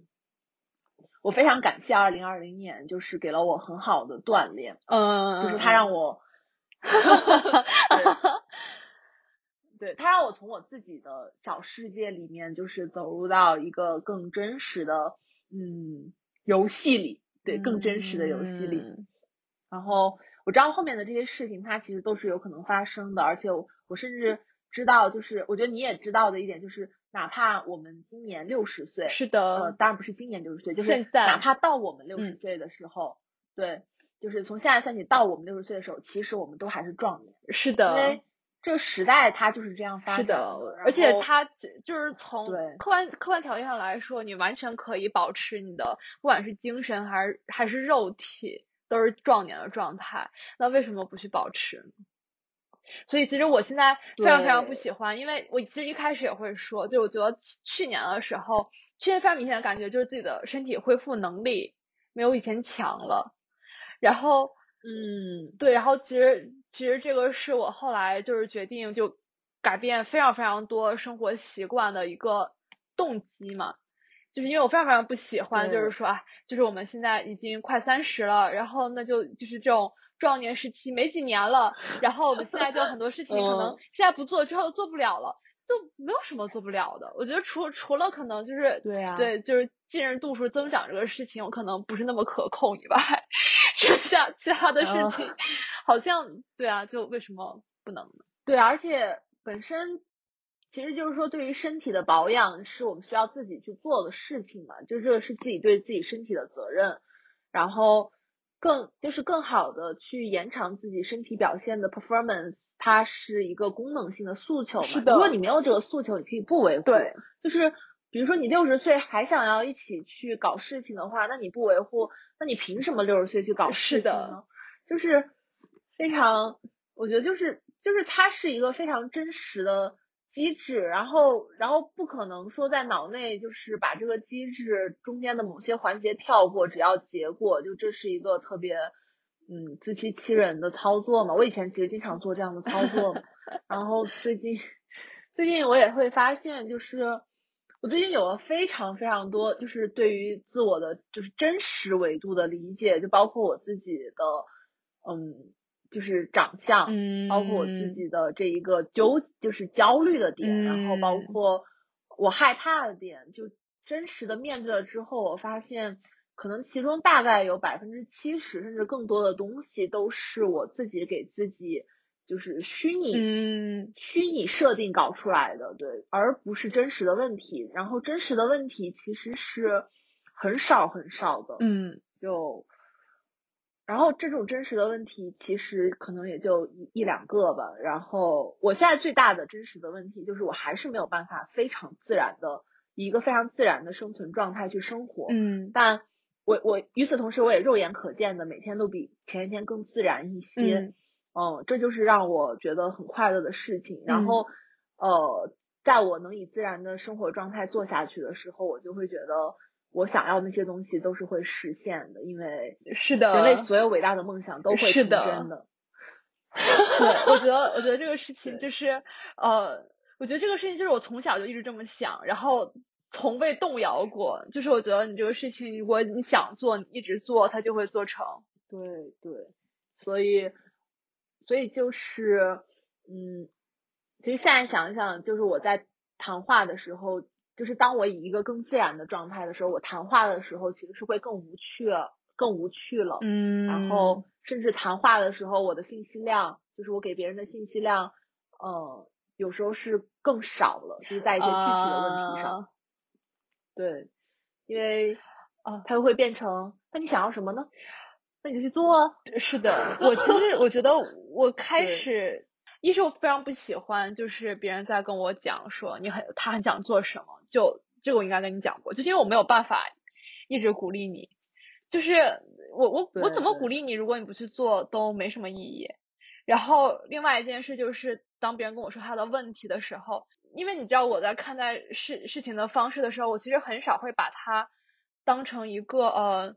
不管是挫折还是说一个很负面的东西来看的，就是我觉得你这个对你确实是个问题，但是它是非常中性的问题。那它出现了，你想不想解决？你想解决，就很多种方式去解决。嗯。还有就是因为我以前非常喜欢，就因为我本身其实非常喜欢跟别人分享 everything，然后我其实尤其是今年，我觉得整体来说，我这种事情就做的越来越少了，因为这个后来就让我觉得特别的就没什么太大的意义。就譬如说，像刚年刚才说的那个事情，就是说身体保养这个事情，就是我没有办法让一个不想身体保养的人变成想身体保养。我可能可以吧，但是我需要付出很多努力，而且我也不知道为什么要付出这样的努力。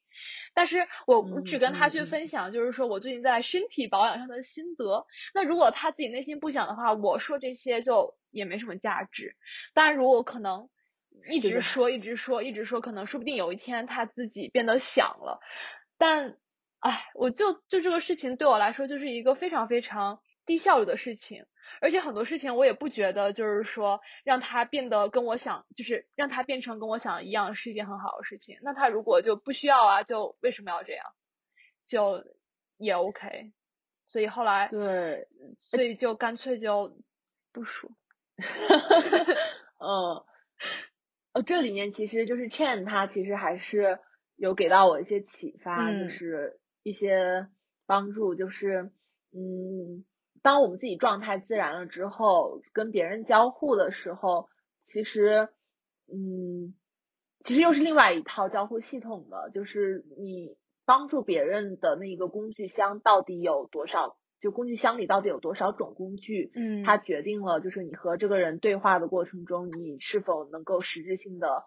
呃，给到对方支持。如果其实没有办法实质性给到对方支持的时候，就做到不要给对方太多负面的东西。是的。然后就或者如果没办法控制自己的话，就可以保持距离。嗯，对对对。但与此同时，还是是说，其实是随着我们自己的成长，是这个工具箱里的这个素材，呃，或者说工具，它其实就是越来越多的。嗯，对，就是这个可能，我觉得。跟我跟佳丽沟通的时候，就是体现的特别明显，就是我很明显就是说，在和佳丽之前沟通的时候，我嗯有的时候会比较急躁啊，急躁本身还是对于自己无能的一种就是表现嘛。但后来其实解决家里一些问题的时候，我发现我没有那么的有情绪了，因为我工具箱里的这个东西更多了。那嗯，就是就是好像是说，其实如果你是要支持到一个人。支持到一个人的时候，往往其实是在做手术，而不是对是没有办法暴力操作的。就是支持一个人的时候，呃，暴力操作往往其实是会带来负面的效果。是的。然后，而精密的手术这个事情就是两方面嘛。一方面其实也可以很简单、很直接的，其实就是 role model，就是如果你本身就是能够一个能够成为对方榜样的人，或者说你能帮他去找到。他愿意去奉之为榜样的人，那可能其实是非常非常嗯呃简短有效的一种帮助，嗯，但前提是你要你要去判断这个人他是一个什么人，他可能会需要的 role model 是一个什么样的 role model。对，另外一方面就是你如果是要跟他通过交互去一点一点一点的对支持到他的话。对，因为其实这个事情像做手术，对，因为其实这种事情我做过嘛，就是就这种事情我在做的时候，我是花过非常非常多的时间去做的，而且，呃，你知道那个时候就我还看了非常多就是相关的很多，因为就是心理学相关的书，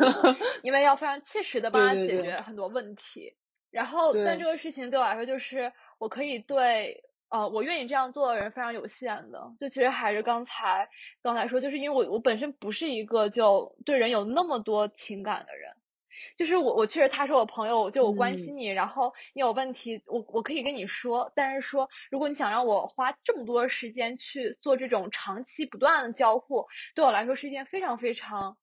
疲惫的事情，所以我很多时候就。但其实我还是会忍不住说，我刚才虽然那么说，但其实我很多时候还是忍不住说。但是其实我是不愿意做这种事情的，所以，所以其实这也是为什么我觉得说保持距离对我来说可能对这个人产生更多正面的情感，就是因为当我们很近的时候，我可能就会出于情感上的原因，或者说很多各种各样的原因吧，可能他对我的情感上的原因，我们会就我会需要帮他解决很多这样的问题，然后这个事情会让我非常非常的疲惫。然后，但是如果呃我总是拒绝他的话，那我们可能自然关系也就疏远了，就是不是说。那个没有了，但只不过是说不会那么的紧密，所以这个事情就也没什么。对我觉得，我觉得可能就就这样。嗯，我是觉得在这样的一个过程中，他消耗的资源实际上是爱和耐心。是的，就是我就没有耐心。嗯，但爱和爱和耐心本身对于我们这样的人来讲，它并不是，就是。我觉得我们两个人都是生命力很旺盛的人，嗯，但是爱和耐心他都一般吧，对，或者比常人都更低的，对，嗯，因为爱和耐心本身它是需要，它不是，它很少其实是，嗯，一个人可以完成的事情，嗯，就我们俩都很很就习惯 solo，对，但是如果是想要去就是 generate 爱和爱心，爱和耐心。对，如果是想要这种东西的话，它其实是要在一个系统中产生的。但在其实某种程度上，你对你的家人是比较有爱和耐心的嘛？对，你们的这个系统它其实相对是一个流动的状态。是的。但嗯，在对其他人的时候，你可能就没有建立起这样的一个系统，因为嗯，爱这个东西，它它就是一个。消耗品是，但与此同时，它还是一个，我觉得它是一个有一点反身性的东西。嗯，没有办法在一个系统中让这个爱不断的产生、不断的消耗、不断的产生、不断的消耗，并且在这个过程中系统越来越大、越来越有效率的话，嗯，没有人受得了的。对，就是。就搞到最后就搞成抑郁症了嘛？失失恋不很多人失恋都这样，就是哇，我觉得我付出了好多爱，我都得不到回应。当然，我觉得这种情况分两种，一种不是真实的，一种是真实的，一种是真实的付出了很多爱，但是都被浪费掉了。嗯，那这个时候对于人他本身的那个创伤是带来的这个伤害真的非常大。对，但。另外一方面，其实就是这个系统，我觉得本身是可以自己更有意识的去建立的。我觉得我也不是一个特别有爱和耐心的人，所以我其实在一个系统中去不断的去训练这些事情。嗯，这里面还是我觉得不同的人不同的训练方法。像我自己的训练方法就是。嗯，让我更快乐了，或者说让我获得更多资源了，或者说让我的资源利用就是转化效率变得更高了，我就会天然的愿意去做这件事情。然后，哦，就是要把这个给别人爱和给别人耐心的这一个这一个分算副本吧，然后 整合到自己的主线游戏里来，就会容易一些。嗯，是这样的。对，所以其实最后就是还是要选择和可以互相理解的人建立这种关系。是的，还有我还蛮开心听到你说你的欲望，是你刚才原话是很多现实的欲望变大了。嗯因为我我自己和你在就去年的交往过程中会有一个隐约的 concern 嘛，就是我觉得你就对于你。当下的生活状态，它就是非常的嗯快乐嘛，就是你一直很快乐。对。然后，嗯嗯，就是就是感觉你的欲望欲望的那个程度也是相对比较低的。嗯，是的。对。对，我觉得其实这也是，我觉得其实这去年，嗯，我觉得其实是去年的很多经历带给我很多变化。就因为我之前一之前一直的状态，所以其实二零二零年对我来说还有就是额外的一点，其实就是其实就是在这里，就是因为就是其实是我是其实我们其实都是被迫获得了非常多只能独自在家的时间，然后你这些时间虽然说就因为我们有可能有一些很多特别的爱好，所以我们可以就是。不让这些时间变得非常的无聊，或者说是非常的压抑，但是其实它还是，就是你这些时间还是在那里的，所以其实这个过程让我就是一方面是说，就是呃，我其实觉得我虽然去年有的时候中间一度非常不爽这个事情，但是我还是觉得，就是说你这种几乎 almost 完全脱离社会是一种非常奇妙的体验。就是它当然会给你带来非常非常多负面的情绪，就不管是呃，就是这种隔离感、孤独感，就很多这种负面的情绪。但是它好一点，就是说它就是可以让你突然间摆脱了所有这个就是世界上非常大的声音、大的叙事，然后你就是自己在这里，然后去啊，应该 摆也摆脱了非常多各种各样就是娱乐性的诱惑。就然后这个时候，其实对我来说，就给我了非常多的时间去，一方面是让我去做之前，呃，总是号称没时间，但是呃，就是没做的事情；另外一方面就是可以让我不断的去想，就是说到底要怎，到底要怎么样。所以是的，是的。所以说，其实整个就是当时，而且其实二零二零年当时我的状态是，而且其实后来我有点那那个样子，就是虽然说我在跟。跟你和一些朋友说的时候，表述的时候，我都是快乐的。但是其实当时我是有一点，就像我之前说的那样，就是因为我非常非常不喜欢总要去说二零二零年多么多么糟糕，然后让我多么多不爽。就就是很多人非常惨，非常很多人非常的辛苦。但我们这种普通人有工作，然后有有住宅，就有什么可就是抱怨的？就这个事情让我非常非常的烦。然后，所以其实我当时在做很多表达的时候，我是非常，就是我是会，我当时其实有自觉吗？可能有一点自觉吧，就是我是一定要说，就是说，那我就是很，就是很快乐。那当然肯定不可能是一直都很快乐的，但是但总而言之，就是当时确实就对我来说还是挺算是比较大的转折点之一吧。嗯，是的，而且而且因为这个时候会有会有会有一种就是删繁就简的感觉，就是。嗯，你把很把很多，其实你真的想要吗？其实没有那么想要的东西，就那没有就没有了。然后那剩下那些就真的很想要，就还是很想要的东西，所以它就会变得清晰了非常多。而且其实我觉得和我自己的就是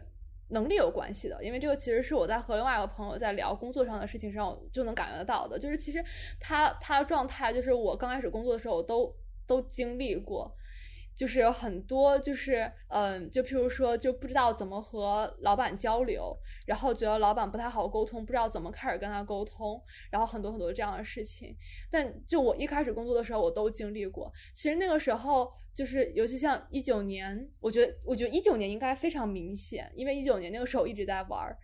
而且我觉得当时其实的状态其实是我其实有很多欲望，但是当时可以说是不太敢说，或者说不太呃不能叫不太敢想吧。但是其实是有一我觉得是有一定的逃避心理的，就是因为就是因为本身就是在工作上会有很多就是觉得不是非常擅长，也不是非常非常清楚要怎么处理的事情，所以就很多事情就想想好像就先解决眼眼前的事情再说。然后再加上现实生活，就是工作之后，工作之后业余的生活又确实比较，又确实比较愉快。我觉得我还是一个挺容易满足的人，就是我非常容易获得快，我非常容易获得快乐。就是我觉得可能是因为我总是能把自己带入情境有关系。就是当我做很多事情的时候，会创造一个情境，然后我就进入到那个情境中，然后我就会非常的愉快。嗯，对。然后但等到。二零年，尤其是从下半年开始，就很明显的感觉到，就是我对自己的工作本身就有更强的掌控、掌控的能力和权利了。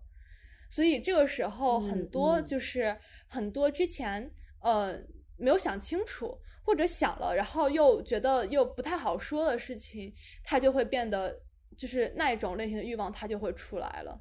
它就会清晰了。是的，是的，还是。嗯，在这种极端的环境中，就无论是好坏的，其实还是能带来很多的，就是转折的这种是的机会或者是拐点的。对，是的。想想，其实如果嗯，去年不是因为疫情啊，就我也很难说下定决心直接换工作。嗯，对对对，因为。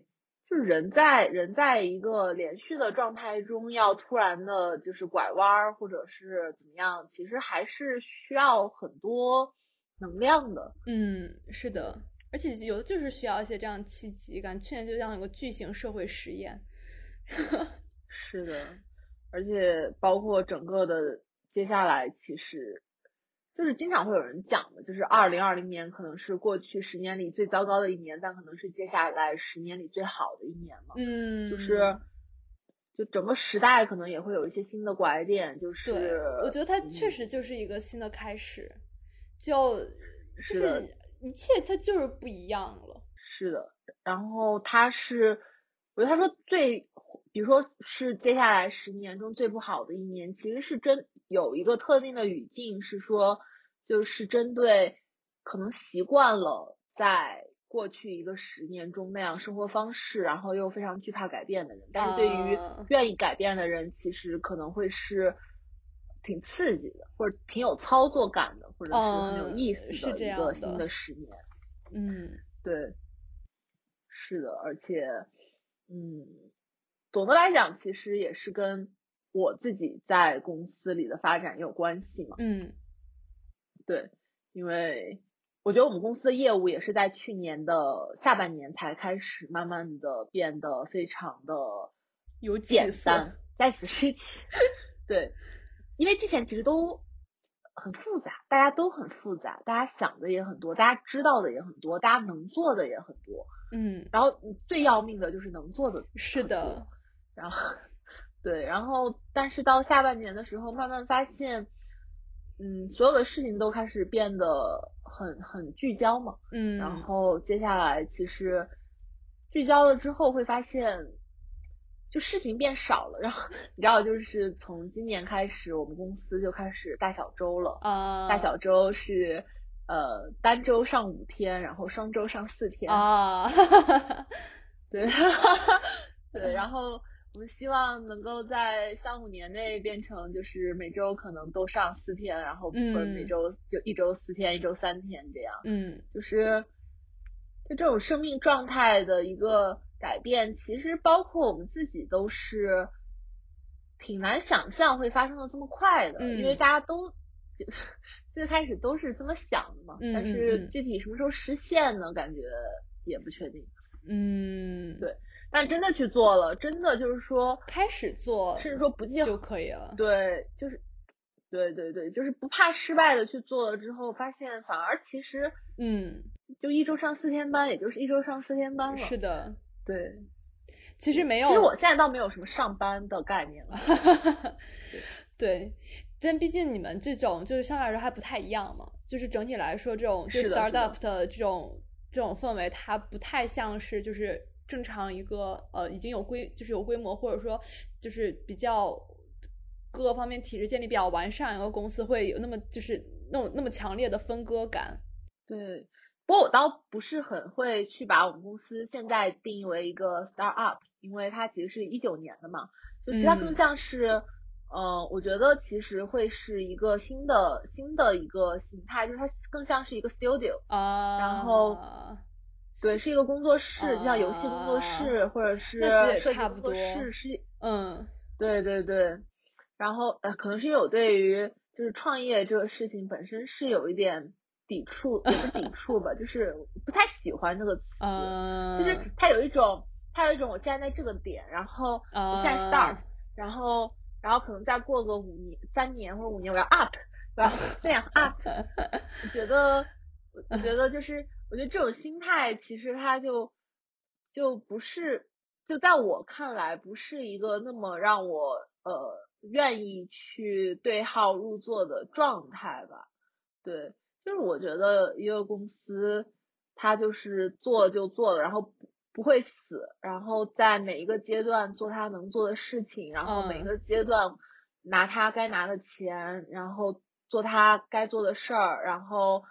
呃，就像人一样，就每天一日三餐，其实成长着成长着，也就变成成年人了。嗯，啊，那其实对，其实你这种现在就确实挺像这种，就是小作坊 studio 的感觉的。对对对，就是其实大家就是做，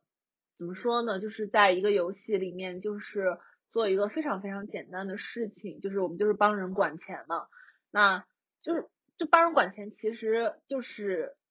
就是也没有什么更多的。就帮人管钱还能干嘛呢？嗯，对吧？但是与此同时，因为我们聚焦在帮人管钱，我们就可以就剩下的人嘛，比如说就可以有意思的话，就感兴趣的话，可以拍拍纪录片啊，或者是做做周边啊，对。嗯，我觉得其实之后非常多的新的，就新一个就是十年的公司的形态，嗯，就是小公司的形态啊。就是比如说，可能人数在五十人以下或者三十人以下的，都会慢慢的向 studio 的模式去趋近。这种现现在不多吗？我觉得为什么挺多的，对呀，多的，对啊，因为给我感觉，这是其实这种其实应该属于，其实我觉得这种音乐反而是一种相对来说比较传统的模式。嗯，我觉得是看看那个，就是说这样的一个模式，它在更早期的时候，其实数量是多的。但是它在不同行业的这个渗透和不同行业的这个，可能对于某个行业来说，相对来说是不太一样的。对，包括就是说这个行业，比如说前呃，就是还是会有一个排名嘛，比如说前多少就呃，假设说设计师的这种就是 studio 嘛，然后那你去呃以一个比如说外包商的身份，就是外包的这种方式去给一个大公司做 agency，还是说？你可能其实就是以一个更有名有姓的 studio 的这种品牌的形形象出现在非常多呃，就是相对比较亮眼的舞台上，还是会有一个区别。比如说设计工作室就非常明显，就是它就 studio 的更早期的一个模式，其实是一个非常呃外包的一个乙方的这种呃生态位嘛，对。但其实现在。就是国国外我不是很清楚，可能国外其实会比国内的发展速度更更快或者更怎么样，这个我不是很明白。嗯，对，但是设计领域我也不太。国内其实现在，对，但国内其实现在其实是从大概是一八一七年开始吧，就慢慢的有一些 studio 它自己就是属于呃，就就有一个独立的品牌，然后它就算和大公司合作，也是一个。品牌与品牌联名的形式，而非是作为一个匿名的乙方。哦，那这确实是给我感觉，就是说国内的话，确实可能就是做品牌这一块，确实这几年刚刚开始，大家比较愿意去做。对，然后金融这一块它也是非常有意思，金融可能就是从大概今年开始，其实是可能去年年末开始吧，就是有，嗯，去年年初开始。就嗯，具体的时间节点其实我不是非常的说，嗯嗯，但是大概就是这样的一个节点，它嗯会出现非常多的所谓的 solo GP，嗯，solo GP 就是 我一个人对吧？嗯嗯嗯，然后出来就把这事儿全搞了，就不用拖家带口一个组织，然后拿着管理费对吧？下头，呃，一部分下头，大部分还是有好好投啊，不对，大部分下头，一部分是在好好投的，对，呃，然后。其实它 solo GP 的模式就是和本身设计工作室这种 studio 的这种也是很像的，但之前可能单独出来的这种 GP，嗯，呃，可能单独出来做其实不是在做 GP 了，有一些单独出来他就在做那种就是 FA，就是那种交易和交易的胶水，嗯，粘合剂，就是穿针引线的人，就是他相对来讲都是更，嗯，就是怎么说呢，就是。我觉得里面是有一个主体性的、主体性的迁移和主体性的这一个，就是主权个体的一个凸显的，对。然后，嗯，就是主权个体的凸显，我觉得在整个的 就是工作或者商业模式上的，嗯，怎么说呢？就是这个特征它还是挺重要的。哦，对，对对对，因为说到主权个体，你应该就能完全改到我想说什么了。对，对。对对对，然后所以因为因为一旦公司大了，就是本身它里面的人的这个主体性会被一个更抽象的这种符号去代表，但是当你是 studio 的时候，某种程度上还是可以实现一个，它其实也不是去中心，而是说每一个中心都变得更有风格，然后更嗯有自己的一个。嗯，生态生态位吧，生态位这词好好土。对，但是这个意思吧，就是就是结构变得节点更多一些。嗯，其实之前我在看类似的就是趋势报告的时候，还没有能非常明确的，就是嗯，就是 get 到它里面的这个点。但是其实自己做了一做之后，因为我最开始的这种 studio 的经历都做的比较失败嘛，包括我那个失败的舞蹈工作室还在打官司 啊，嗨，还在打官司，也不是吧，就是就是有一些问题，其实打官司也已经不能解决什么了，但是就是我们其中的一个类似于就是伙伴嘛，就是他觉得就这个事情不能就这么算了，他得有一个法律上的一个类似于呃谁对谁错了，然后。所以，所以就就他自己有一个法律团队嘛，就他就去打官司了。但但是总的来讲，就是这一个这个 studio 对于我来讲，其实目前来说就是一个还好吧，我就当没看，我就当不存在，但也很难不存在吧。就是说，嗯，它就是属于我典型的在上一个阶段瞎投资的一个 anti portfolio 嘛，就是就是就是就是我我真的是一个，我觉得我的生命。活到现在，我我的生命流水非常大，但是我的生命资产就没多少。对，就 是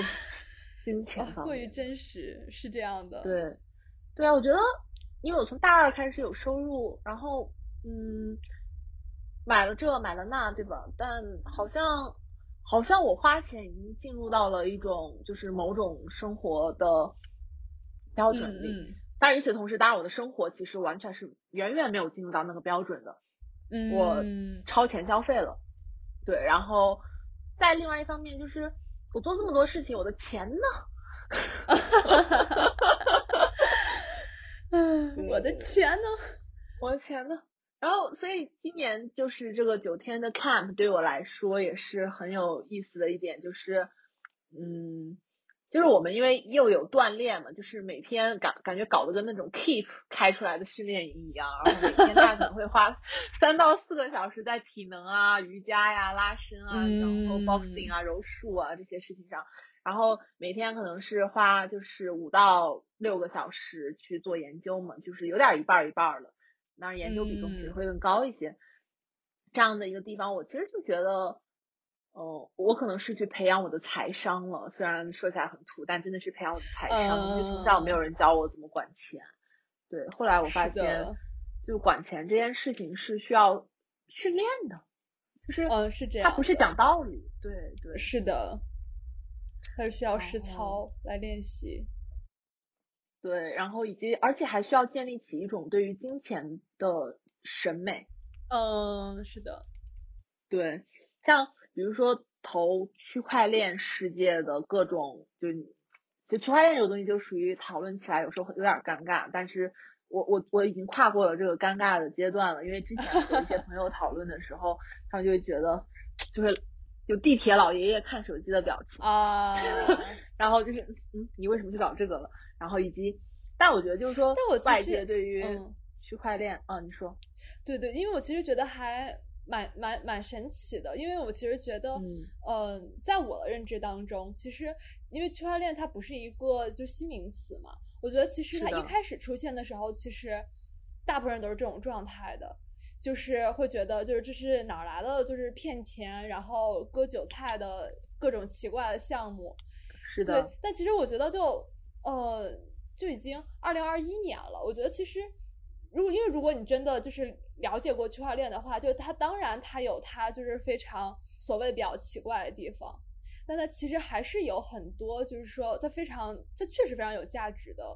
不管是从技术的维度来讲，还是说从呃社会学的意义上来讲，还是说从一个金融资产的就是维度上来讲，它都是有很多价值的。我觉得就因为给我的感觉就是。很多人可能他在这个过程中，他就是从来没有试图过理解过这个东西，那他就是一直保持着这个就是一个哪来的奇怪的，就是奇怪的人搞出来的奇怪的东西。那我觉我觉得非常的奇怪，就为什么不能去理解呢？而且他就很现实的角度来说，就是他就是就比特币那么贵，他为什么不好奇？就是说为什么比特币那么贵呢？反正我觉得很神奇。对，而且会让我比较 depressed 的就是很多给我这种反应的人是我们专业的人，这让我非常非常 depressed。啊，你是说数学吗？对，对，就是你能你能你能想象我当时的那种心情吗？就是，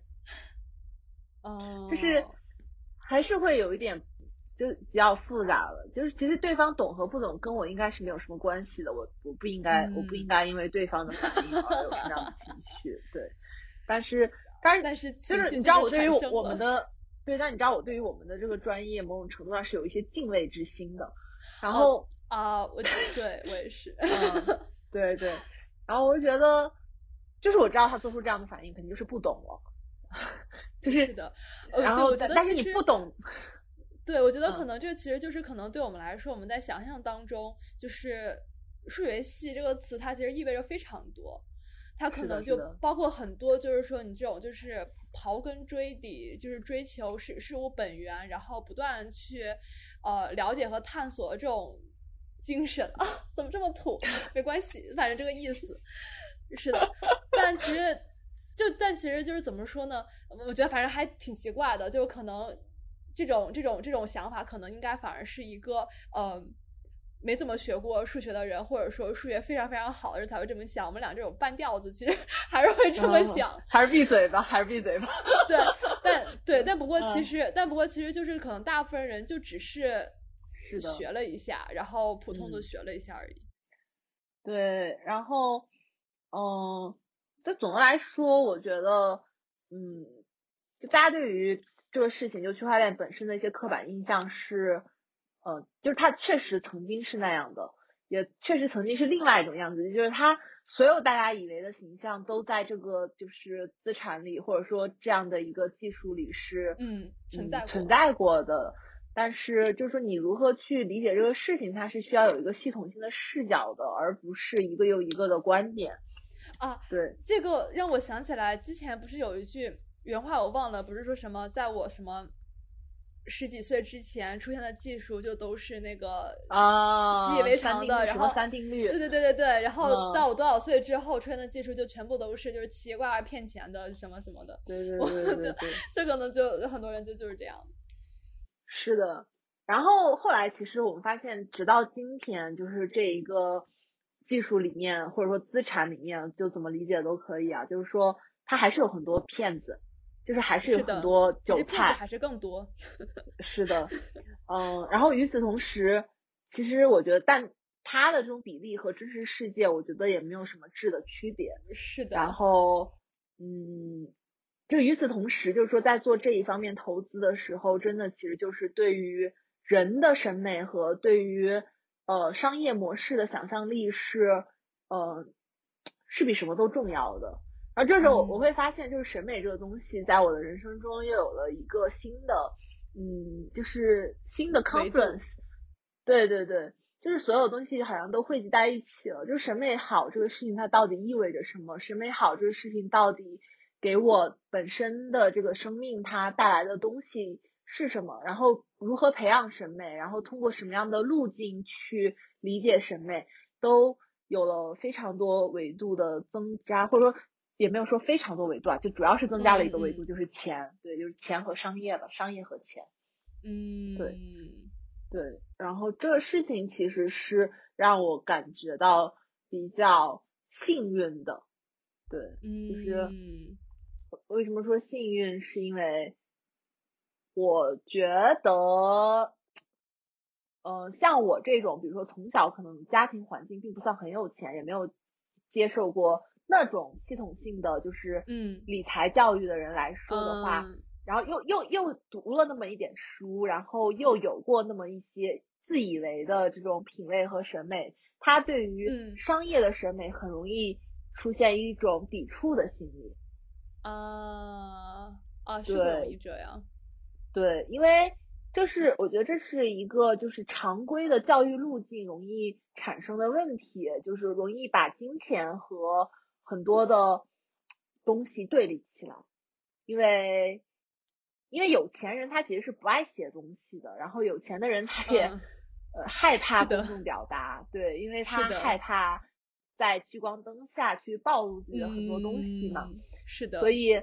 呃。所以大部很也不是大部分，就是很多的言论，公众言论是由和钱或者和商业的关系相对不那么好的人去写的。就是说，这些人他为什么没有在商业上取得一定的成就？呃，说的不好听一点，其实是因为对方对于商业这件事情的理解不够深刻嘛，就是嗯，人都是靠自己的认知或者是运气，就是赚钱的，对，或者能力的。对，是的，人都是靠自己的能力或者运气赚钱的。当然，一部分人确实是完全靠运气赚钱，但大多数人还是说，是的，啊，这个比例不好分啊，比例不好分。对，但其实对我觉得就是怎么说呢？其实大部分，如果你真的想赚钱，最后还是靠能力。就还是像刚才说的那个话，你可能看起来都好像很幸运，但是其实背后都是有原因的。真正纯凭靠运气赚钱的就是极少数，因为就是。两有两个问题，第一个问题是他即使凭运气赚到了这么多钱，他就是如何留住这些钱，并且如何持续保持有钱。其实如果他真的完全凭运气的话，对他来说是非常非常难的。另外一个原因，对，然后另外就是说，如果说你这就是说很多这种在投资上面靠运气发了一笔横财，但是你这种就就。咋说呢？就是早晚有一天，就是因为如果你是靠运气在做事的话，就是你可能就是靠运运气赢了十次，但是你可能输一次就一无所有了。所以就怎么说呢？就最后还是就有钱的人他都是有原因的嘛，就哪有那么多，因为单纯就是因为运气好就其实一直很有钱。其实可能还是有一些，但是你说的完全正确，就是凭 凭运气赚到的钱都会凭本事亏出去。是的，对。然后与此同时，还就是说赚钱这个事情，有的时候也是分正当的赚钱和不正当的赚钱，以及赚正当的钱和赚不正当的钱嘛。嗯。然后其实要正当的赚钱和赚正当的钱，就是这两个都是可以的，但是。大多数人其实容易赚不正当的钱或者不正当的赚钱嘛，然后这些后面两种其实对生命它都是有副作用和损害的，对，然后嗯，所以其实我还是感觉说，对于商业的想象力和审美，它其实并不是一种更低级的想象力和审美，甚至它是一种更实用和更有层次的想象力和审美，因为它其实低级对应的倒也不是高级嘛，就它不是一个。比较级的，但它确实是一个更实用和更有层次的东西。就这个东西，我觉得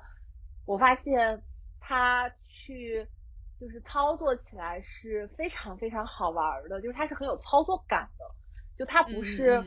它不是你写一篇文章之后自己开心了，而是它是你做一件事情之后很容易去看到。就是外部环境对于你这个事情的判断是怎么样的，正确和错误，它其实都会给一个非常明确的反馈。然后这个事情是，是在最开始会很难的，因为最开始会一直错，然后最开始会错到怀疑人生。但是从某一个时候开始，你会发现是自己的节奏和外部环境的反馈是可以慢慢的去。合在一起的就会从一个 solo 变成一种交响乐，对，嗯，对，其实很多很多喜欢就是就是很多喜欢就是从事金融行业的人，其实都是这种心态，就是因为非常有操纵感。是的，哦，然后我们就还在看，就是。就这九天不是在看了两一个两个典型的，就是属于在二级市场都比较嗯呃有知名度的人嘛，一个叫 Anton c a r e l 一个叫嗯 Peter Lynch，你应该都听过。嗯，然后是的，他们两个人就风格特别不一样。然后其中一个人他其实是一个 trader，然后另外一个人他可能更像是一个 investor。然后嗯，然后 trader 和 investor 的逻辑就会非常不一样，生命状态也非常不一样。是的，然后。呃，就是说，investor 他其实是在生活的，但是 trader 他其实是一直在，嗯，打拳击，或者是呃，在运动，或者是在处于某种。其实给我的感觉，其实给我的感觉就是，呃，相对来说，investor 是一个更综合性的职业，他可能，然后 trader 相对应的其实更更像是一种。它更像是一种，就是非常，我觉得就是一个非常单单纯的操作，就是工地里的工人。嗯，工人倒也不至于吧，算是，就是就是分分分也是分段位嘛，就是有一些就是，就他们的操作其实某种程度上是更更重复性更重复的，但与此同时，就重复的事情，就是在做的时候也会有，就是呃这个纯熟程度啊，然后或者是对，那肯定不是说完全是对标共有。我的意思是说，他们这种就是操作，就是这种工作性质或者操作的形式。是的，是的。然后，嗯，或者说，其实 trader 的好的 trader 的风格和生活状态，它其实都是高度一致的，就是。就如果你想要在这个事情上做到，就单单独这一个事情做的特别的极致，特别的好，就所有的 trader 都会很像。但 investor 他某种程度上就是，其实他们是也也挺一致的，就是最最高级、最顶级的。嗯。但与此同时，就是每个人又有自己的一些风格，而且那种风格其实还是挺容易辨别的。是的。然后，嗯。对，我们是怎么说到这儿？对，说到说到对商业模式的想象力和品味。嗯，然后为什么说这个？说到说到不知道，区块链等回来剪出来。为什么？哦，对对对，哦，对对，区块链。那区块链之前说的啥？好像有点忘了。区块链，我也我也忘了。区块链是因为说忘了，剪出来再说吧。是的，对。哦，其实说到区块链也可能跟我们为什么会说到区块链，可能跟我们接下来其实是想要谈论更多相关的，比如说虚拟世界、Metaverse 啊，对对对，相关吧。因为这些东西，我觉得它到了一种需要我们非常系统性去理解，然后以及去，而且而且，其实我给我感，因为我我最近有有有。可以搜一些就是相关的表述嘛？我觉得整体来说，尤其是就是众语言世界来说，就基本上没有什么非常好的表述，就只有非常或者是非常实操性的，或者说非常就是土的。然后这么想说，难怪大家对他有偏见，就是因为你也没有就是什么很好的，就是可以让大家看一下，然后意识到哦，原来这个东西是这个意思。对，然后。甚至我觉得，可能在最开始的这个，嗯，就是对于 Metaverse 讨论的时候，它可以有更多，嗯，就是更多观点更鲜明，然后更尖锐的东西出来，因为它，嗯，毕竟一切都还在孕育当中嘛，也不是孕育当中，其实正在发生了，但是都还未成。是的，是的。就比如说像 Clubhouse 这种东西，就。就你知道，我不是之前在 Clubhouse 上玩，就会在有非常非常多的人在聊 Metaverse 嘛。然后其实，呃，聊的那些人，他们现实生活中的角色，我大概粗略、非常粗略、非常粗略的了解。然后，嗯嗯，会觉得怎么说呢？就这个事情，它还停留在一个一个有点啊，就用隔靴搔痒这个词吧，就是 就。的状态里，就是感觉没有聊到痛点，然后，呃，但是聊到了痒点，然后，嗯，就是有点不过瘾。我觉得我在 Clubhouse 上，但我其实也没有非常深入的玩过，因为就是如果你想要跟他们，就是说那种，就是说。非常有交互性的，你要聊天的话，你需要有比较多的时间，比较安静的场所，然后要坐在那里听，然后在那里聊嘛。嗯。但因为我其实前两周还挺忙的，所以我大部分时候就只是听一听。对，而且我们俩。然后我其实我其实，哦，对，我就我其实非常后来非常不喜欢，就是因为我觉得 Clubhouse 的问题是一个问题，就是本身就是它就是它现在暂时来说发展的局限性，就是嗯。就像我之前跟你说，就是因为它本身就是，就是它因为还不够，就是没有办法支撑那么大那么多用户，嗯，所以它现在目前来说，就目前来说还是邀请制嘛。虽然它现在每就是它又又多发了，每个人又多发了好像三个那个 invitation 吧，但总而言之，它整体来说，虽然说并不是说只有就是某些特定人群，但它确实整体来说人群还挺固定的，然后。这些人来到 Clubhouse 之后，他们的呃，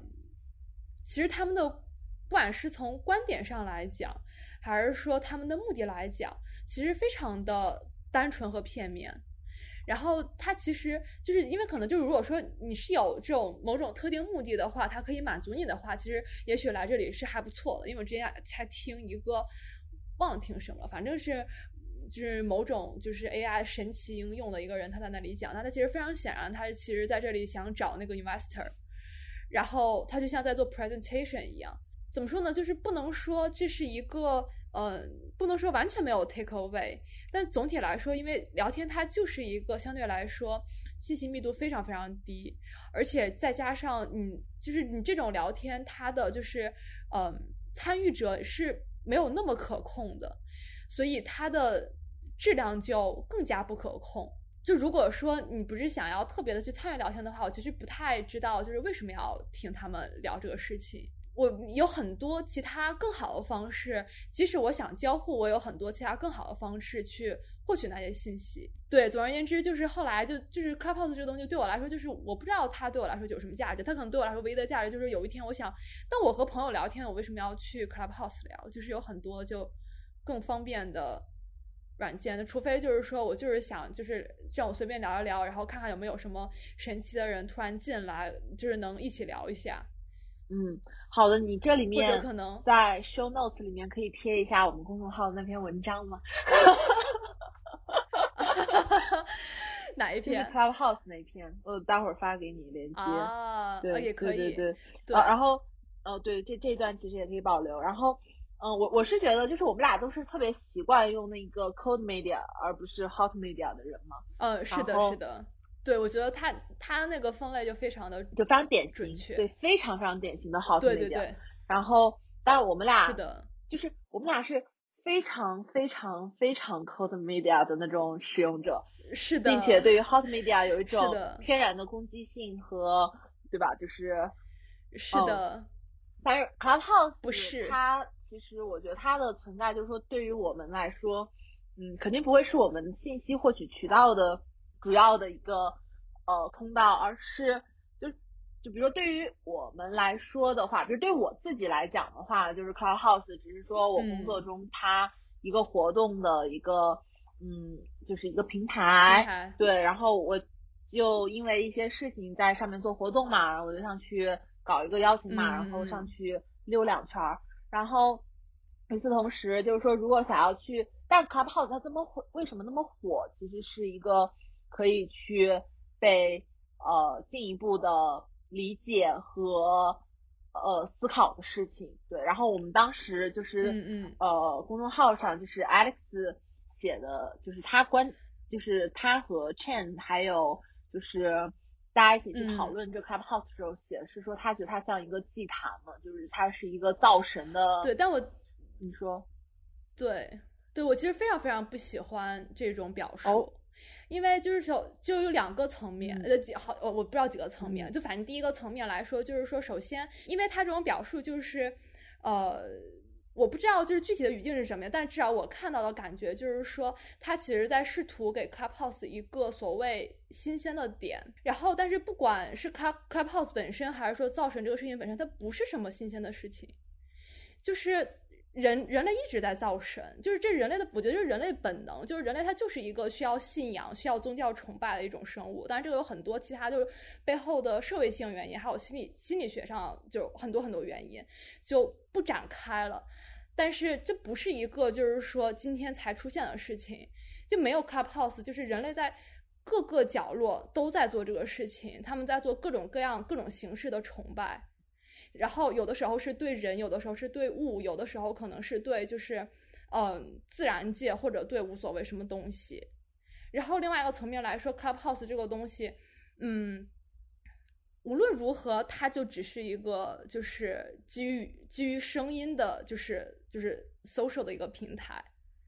就它当然就因为它有一些特性，因为它的一些不管是说它一些就是特别的呃，可能是因为因为现在的用户群体，或者说因为它的 founders 的呃一些关系，或者说因为它整体在这种测试阶段的这种策略问题，它可能会暂时的显示出一些它的一些特性。但是它本上来说，它并不是一个什么很新的东西。我我其实并不觉得它有带来什么真的很多什么很新鲜的体验。然后另外一个我很不喜欢这种叙事，因为我其实觉得，嗯，我很不喜欢造神这种说法，就是因为这是可能一个比较私人的原因。因为本身我自己是一个我我自己是个非常不喜欢崇拜这个词的，就是或者说，嗯，崇拜崇拜这个词对我来说，我在使用的时候会非常的慎重。就很多很多人，他们可能在年轻的时候，就小的时候，就会有很多说我会崇拜的人，不管说可能呃，或者说就是比较嗯。我知道他们不是就不是说那种非常认真的在说这是我的男神或者这是我的女神，但是我我是一直对这个词我是非常慎重的，因为当我说崇拜这个人的时候，当我说这个人是我的不管是 role model 还是说我是我的榜样的时候，就 I really mean it，就是我是我是认真的，所以当我这样说的时候，我就必须要呃我是非常非常慎重的，所以当再说这种什么就造神祭坛这种事对我来说非常非常的轻佻，就是。就本身就就是这是当然这是比较私人的情感，对，那其实更多的就是我，是的，嗯，所以我就非常不喜欢这种表述。我觉得是，就是 X 这个表述是因为当时我们一起做的采访嘛，其实我是非常非常喜欢这个表述的，嗯，原因是，嗯，Clubhouse 这个事情，它从作为一个比如社交媒体或者是声音社交媒体的一个论述。我觉得论述来论述去是没有什么观点产生的，就是它是一个论述，是一个对比和一个，就是它造了非常非常多社交平台这一个话题下的思维迷宫，然后大家就一直在讨论，嗯，中文世界到底能不能造出来一个呃 Clubhouse？当然这个我觉得有我们两个的这一个阅读的这个内容成分和语境的差异嘛，因为你肯定朋友圈是没有那么多这些东西的，我朋友圈有巨多这样的东西，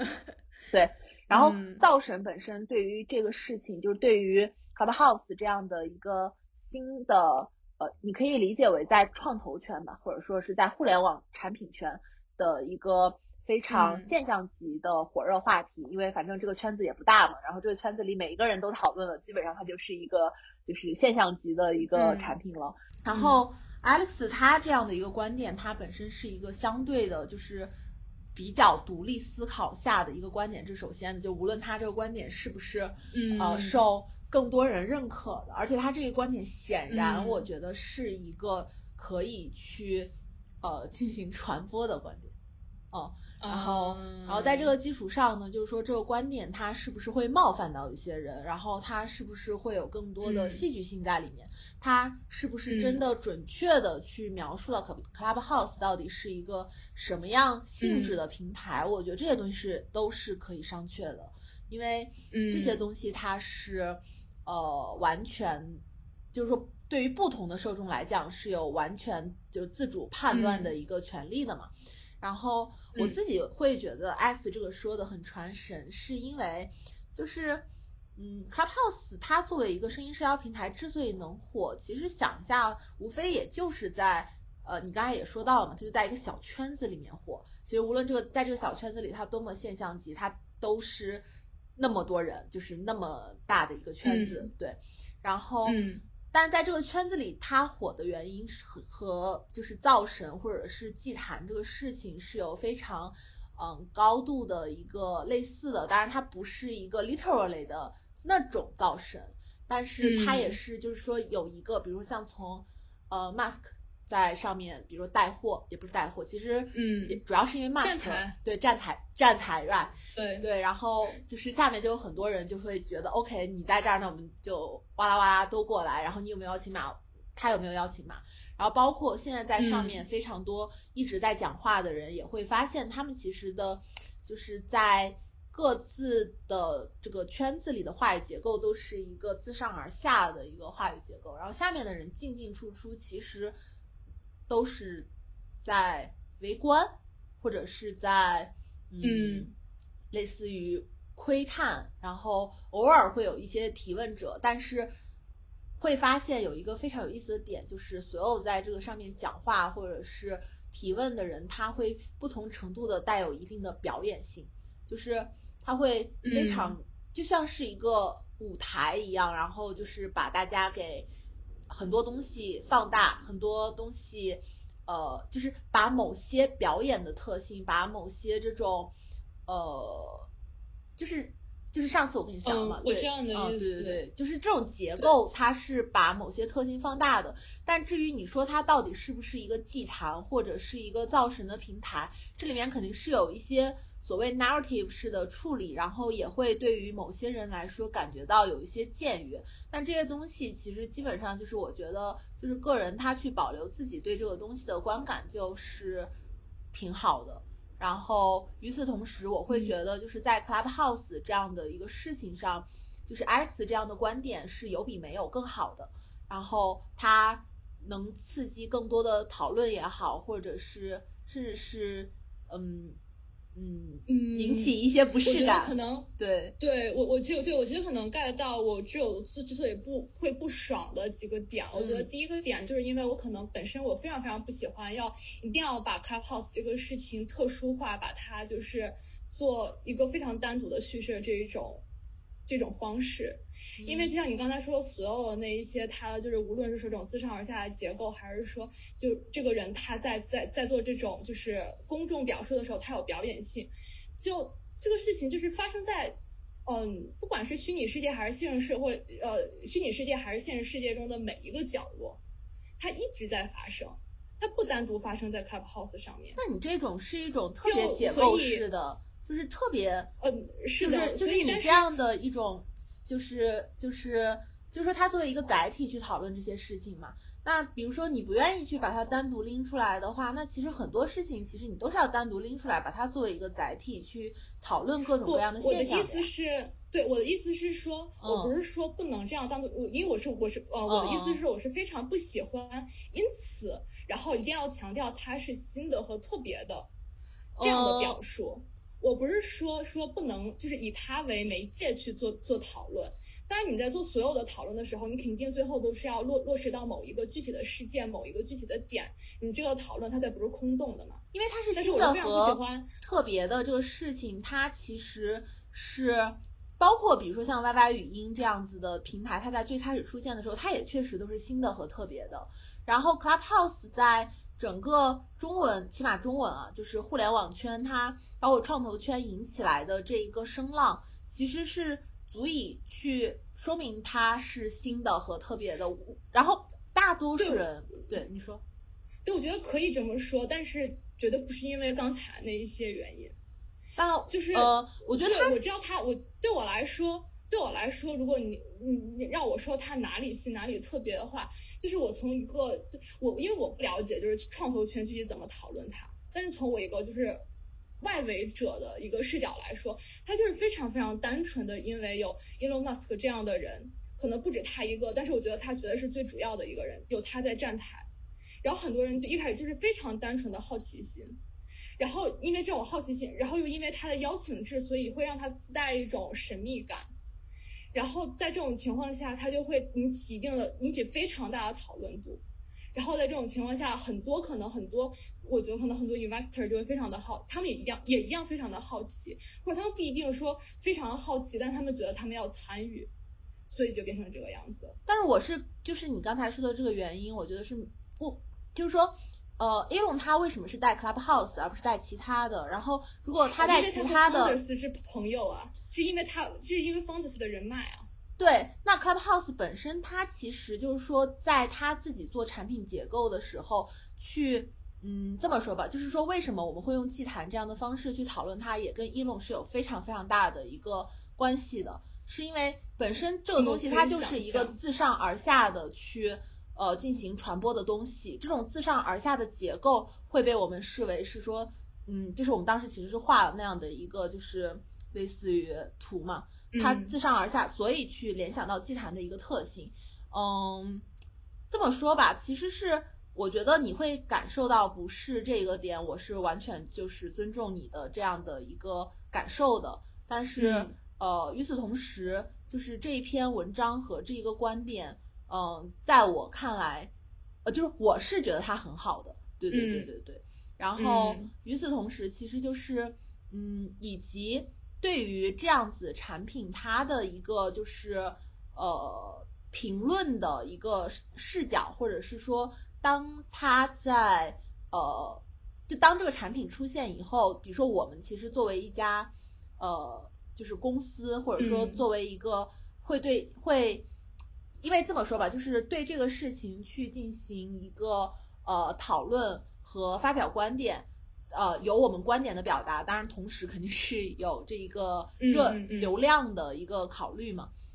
那我其实是觉得，就是在这样的一个类似于场合下，呃，从这样的视角去讨论这个产品，是比是比对，呃，就是是比另外一种方式要更好的。嗯，对对，所以所以你说的这种可能它有一定的就是情景的限定嘛。就是我是可以，我是可以理解和接受，就很多就是不管是 investor 还是说相关的从业者，他们可能出于不管是他们想要讲一个新的故事也好，嗯，还是说想要做一种新的叙事也好，出于这样的目的来做这样的讨论。那可能因为从我个人的角度来说，因为我我不是就是相关的从业者嘛，所以从我个人的角度来说，这样的观点对我来说就不是一个呃非常就是嗯真实到让我可以认真讨论的观点。就是它有很多太多加工的成分了，或者说它有很多，它就也不是说不可以讨论，而是说，因为对我来说，就是呃，对我来说就是无法无法呃无法建立沟通的。对，所以它可能其实不是一个你会去看的内容，甚至说就是说，是的，对，然后它是一个和你可能完全不在一个系统中，就是呃，甚至没有必要去建立，就比如说，假设说我们俩不认识的话。它甚至可能就不会出现在你的视野里，也不需要你去，呃，就是它就是说这篇文章可能从你这里也得不到什么，你从这篇文章里也得不到什么的一个一个关系，对，然后嗯，但是总的来讲就是说这样的一个 narrative 就对于我来讲，嗯是嗯。我感到比较舒呃我感到比较舒服的一种论述方式吧，因为当因为其实我们。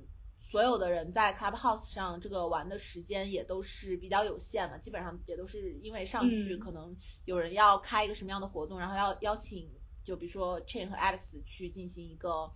呃就是类似于嘉宾或者就是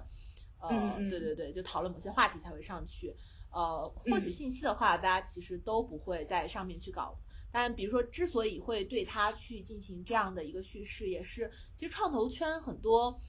嗯，创投圈很多的 这个产品的一个估值，或者是很多产品它的一个传播，呃，其实都是由一些，嗯，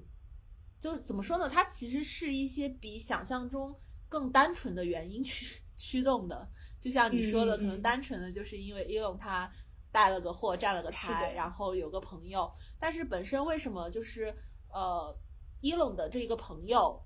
他就是说，他的他们能成为一个圈子的人，和他们在这个圈子里面去做一个这样的产品，然后这一个，我记得当时最开始出来的时候是十亿美金的估值嘛，就是之所以是能够达到这样的一个金额和数额，它是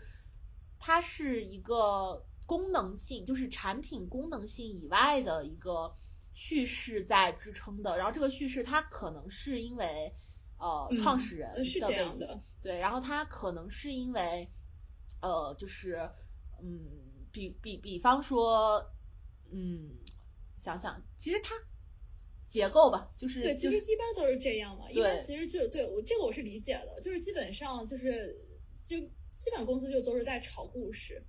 但是我觉得然后当炒故事本身，这我是可以理解的。但是炒故事本身，我觉得就是是对于我来讲是一件非常就是 positive 的事情，因为。本身它就是刚才提到了，就是商业想象力和审美两件事情嘛。就是想象力本身它是一种在这一个行业里面去驱动资源非常重要的一个杠杆。然后，嗯，审美是另外一个嘛。就是想，就是说这个牛逼吹多大，它是一回事。然后这个牛逼吹下来了之后，你能在多大程度上把它给完成了，可能又是另外一回事。就一方面是融资，另外一方面是公司运营。然后这两块其实都，呃，这两块其实，在公司发展的不同阶段，有的时候它是，呃，就是说运营和想象力，就或者想象力和审美有的时候挂在一起的，然后审美又和运营可能也是挂在一起的，但是想象力可能会，呃，更在更早期的阶段去成为一个更高的权重，对对对，所以，嗯，基本上，对，哦，你说。对这个其实我也是可以理解的，所以说其实我后来就我还有另外一个点，就之所以我不喜欢这种叙事，就是它就是即使我把它当成一种叙事来看的话，它和我比较底层的价值观是非常冲突的。就是说，如果抛除就是 Clubhouse 它到底现在是什么样子本身来看，如果你跟我说现在有一个声音，就是基于声音的，就是呃语音平台的话，就是社交平台的话。那其实我我对不管是社交还是说对对话一个非常非常朴素的，就是非常非常朴素的期待和理解，就是说希望它有更多元，然后更加嗯更多元、更真诚、更平等的对话。就是它非常，我知道这种故事肯定非常非常的土，嗯，但是就是就他说我就相对来说比较相对来说比较底层的一种价值观。所以这是为什么？当时我看到我看到这种表述之后，会非常强烈的不适，就是因为我非常不喜欢，就是这种，就是呃，即使他即使在讲故事，我也很不喜欢这样的表达。那当然我知道他是呃客观现实，就是说人就是喜欢造神，就是崇拜阶级这种东西是永远就是不能说永远存在吧，它可能总是会存在。这个东西我也是接受的。哦，就是我我有点改到，对，但是可能。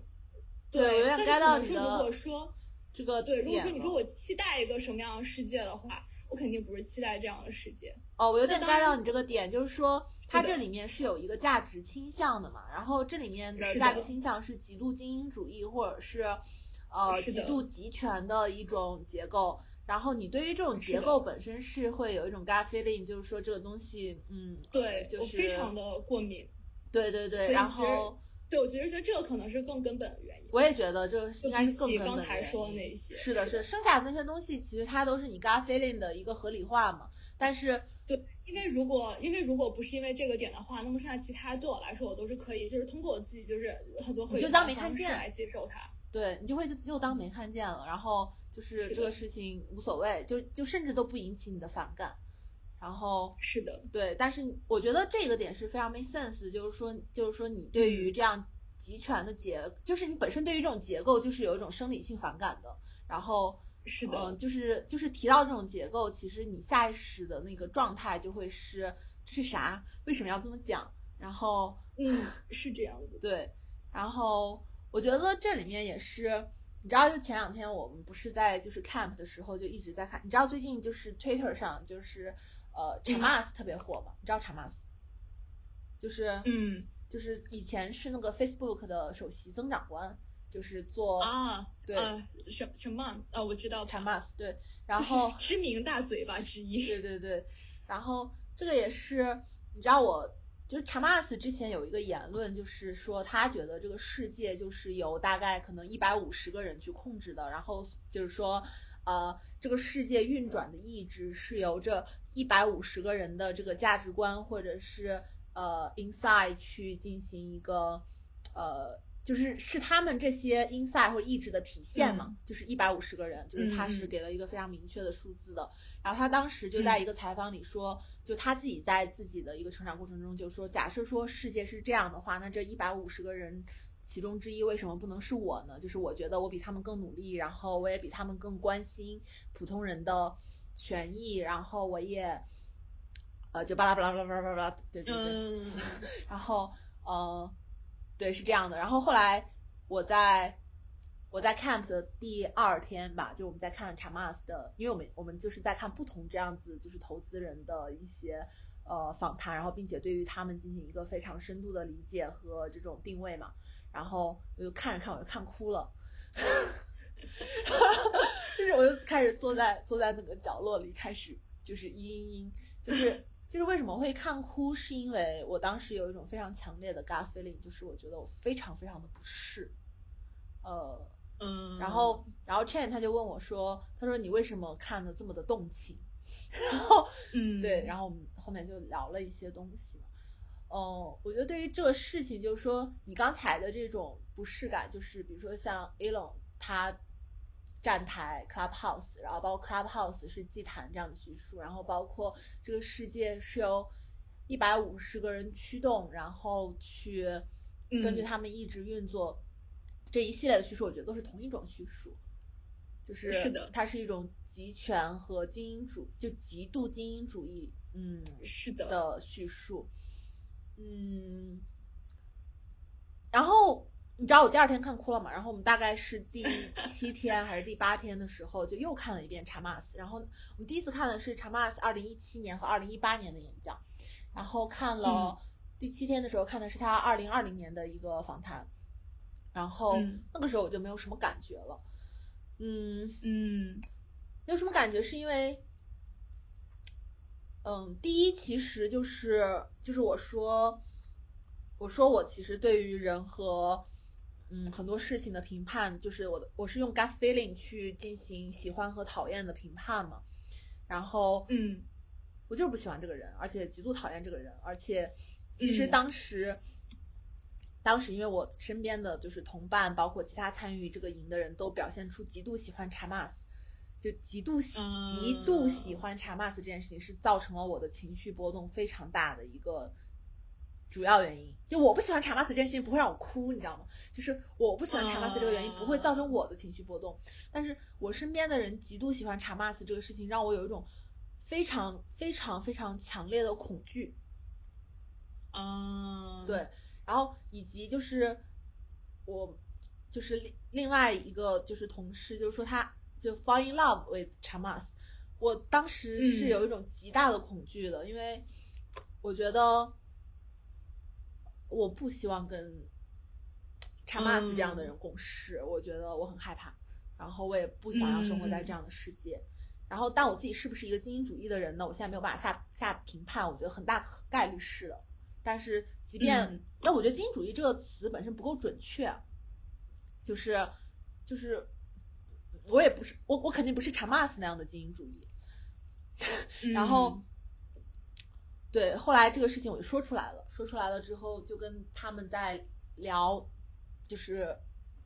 就是聊，就是说和查马斯共识这样的命题，就 嗯，对他们其实会给到了我一些信心或者反馈吧，就是说是不一样的，就是说。即便可能都是精英主义，但是精英主义和精英主主义之间它也会有区别，就是它会有结构上的区别，就是，嗯，这这是一个，然后另外一个对表现形式不太一样，对，然后另外一个还有就是说，本身本身如果我对这个事情不爽的话，我应该去做出一个更积极主动的改变，而不是在那边嘤嘤，就是尤其当然这个有个非常具体的语境，就是在我们公司嘛。就是说我当时的恐惧之一是不希望和查马斯这样的人共事，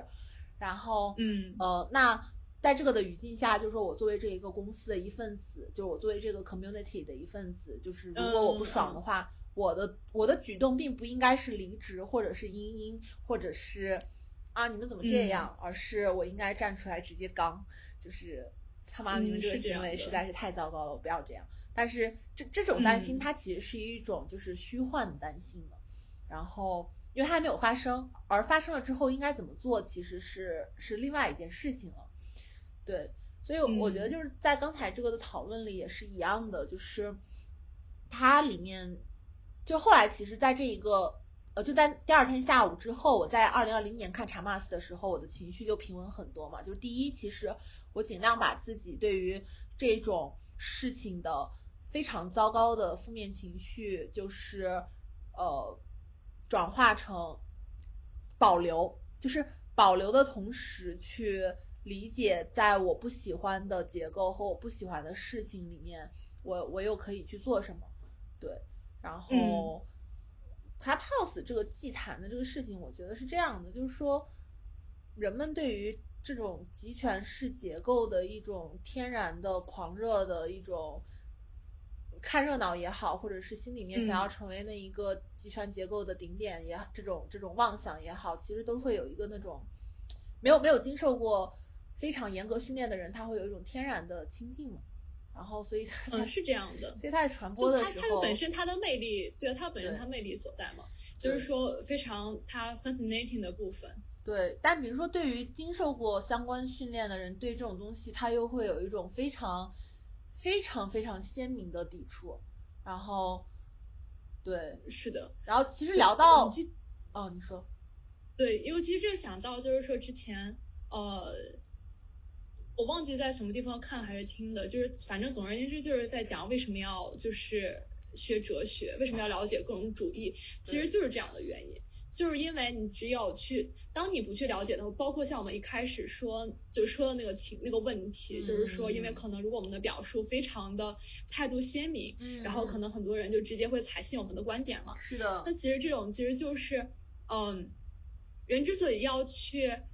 学习，不管是学习哲学还是了解这种不同的主义，就是因为当你不了解的时候，你是非常非常所有人都一样，非常非常容易被其中一个所影响的。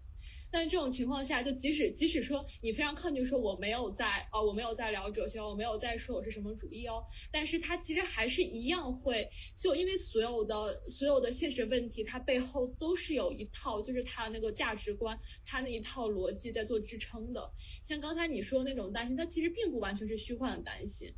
因为你你会去崇拜什么样的人，你会去 fall in love with them。呃，什么样的人，他其实就是背后去折，已经折射了他这个人本就是本身他的一些非常底层的一些价值观。所以其实，嗯，当然可能说不想和 Elon Musk 呃不 不想和是是什么这样的人工作是一个虚幻的担心，但就不想和去崇拜他的人或者说去爱他的人一起工作，其实就是一个很现实的担心。是的，是的。所以就。最后就只能是说，你去不断的去多了解各种各样的意识形态，然后去看它到底是怎么回事，你才能够有机会说稍微摆脱一点被这种非常宏大的叙事，被这种非常主流大声音的呃叙事去呃裹挟的这样的事情。是的，然后这个事情的后续其实对于我来讲，就是还是一个相对比较呃积极的结果吧，就是。嗯，比如说我你说的非常有道理的一点，就是不想要和呃就是 find love chamas 这样的人一起共事，是一个非常确实的担心。但与此同时，呃后来其实因为就这个同事，其实呃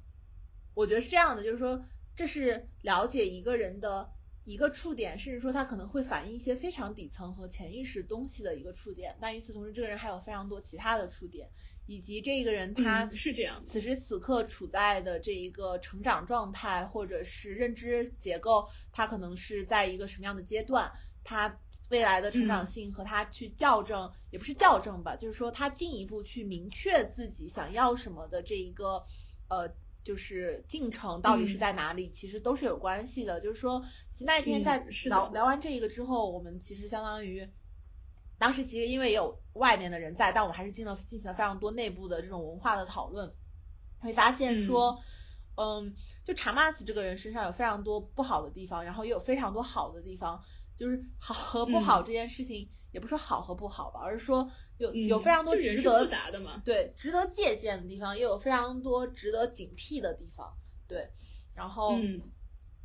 就呃后来我发现就是 Chen 和 X 他们对于查马斯的这一种。呃，就是也不是，也不是喜爱，就是他们俩其实对于查马斯的这种心理，倒是一种就是呃竞技心理，就是就是竞技心理，就是说查马斯这个人在某些事情上，他做的确实是很极致，就是先不管他的政治立场，嗯，然后他做的很极致，然后呃，Chen 和 Alice 对于这种极致是有非常高的 respect。就是我不管你这个人我喜欢不喜欢是一回事，但是你这个人做事情很极致，它是一种，呃，它是一种值得值得尊重的。就可能你这种极致有很多原因啊，可能是因为你这一个人，嗯，对对对。然后与此同时，就是说 fall in love with Chamas 的那一位就是同事，他其实是我觉得是对于整个整个这方面事情的一个理解和认知还处于一个。相对初始化的阶段，因为是对，然后所以就是很多事情它在动态发展的过程中，然后我当时担心的事情，其实在这样的动态发展过程中，我自己作为一个和每一个节点都有交互的这个个体来讲，我都是有能力、有空间、有时间去给到一个反馈，或者给到一个我主动的一个嗯交互的，对。然后，但你说这个就是说，呃，这篇文章本身给你带来的一个就是呃抵触感，我觉得还是挺有意思的。因为其实不聊这个，我们也不会聊到这么一堆东西。是的，对，我们一般不太会聊这么多这种非常主义的话题。对对对，但我其实觉得特别好，我觉得特别特别好。然后以及我希望这一段我其实可以完整的放出来。对，可以的。因为我其实呃。我觉得我整体来说，嗯，那当然我其实也还在看，所以这只是一个非常非常初步的想法。其实我觉得我可能嗯，初始设定上来说，其实是一个挺激进主义的人的，就是，整体来说，就是大概就是说，呃，他的一些比较鲜明的特，就激进主义比较就是比较 typical 的一些特点，譬如说会相信说已经抓到了事物的本源，然后但相信这个世界是会不断向前进步，它会不断变好的，然后它会不断不断更新的。然后，当然，其实我觉得可能就在我成长的过程中，我还是挺受就是自由主义的影响的，所以我最近在看保守主义。其实我我记得就是当时我发这篇文章的时候，是在我公众号底下就是写了一段话嘛。对。然后，但是当时我是没有就是非常认真的去回回应这段话的，因为我当时就感觉到就是说你这段话的背后其实是就是你当时说的原因。他的。嗯，对你当时说原因和你真的感受到不适的原因其实是两件事情，就是你说的那个东西，就我去一一回复，其实是没有任何意义的。它不是，其实它不是我就是底层底，就是不是我最根本的，就是产生不适感的原因。对对，然后但是刚才聊的这些东西，我觉得是特别特别有意义的一个原因，是因为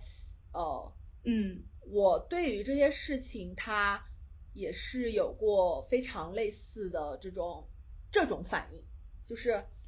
嗯，然后这些事情，一方面我觉得我已经解决了，一方面我也知道我还没有解决，你能明白那种状态吗？就是一方面在这些事情上我可以跟你去对话了，然后另外一方面就是说在这些事情上我在跟你对话的同时，我是否有了非常最终的答案和一个系统的立场是没有的。然后，嗯，对，然后所以这也是我特别希望能跟你去对话嘛，因为我跟我自己对话，我就很容易达成一个和稀自己跟自己和稀泥的一个 状态。然后，对，就是精英主义这个话题，有的时候我会非常的，我不知道，就是说，我不知道的原因是因为一方面我觉得查马斯他说的这些东西，矛盾的，对，然后。呃，我觉得就在这种矛盾的过程中，我能做的事情其实就是行动嘛。然后，嗯，行动和就更积极的行动和更少的担忧嘛。因为，嗯，是的，因为因为我如果担忧的话，我就会天天坐在那边嘤嘤嘛。就是，就是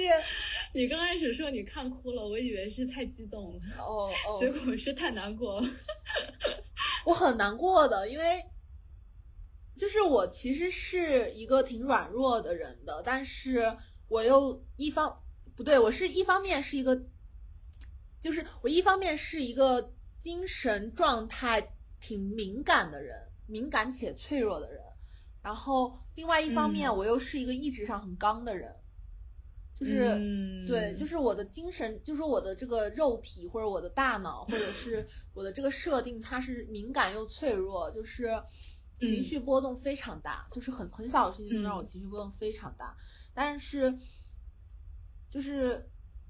但与此同时，我又是一个特别不认输，然后觉得，嗯，就做事情有的时候会不加思考的，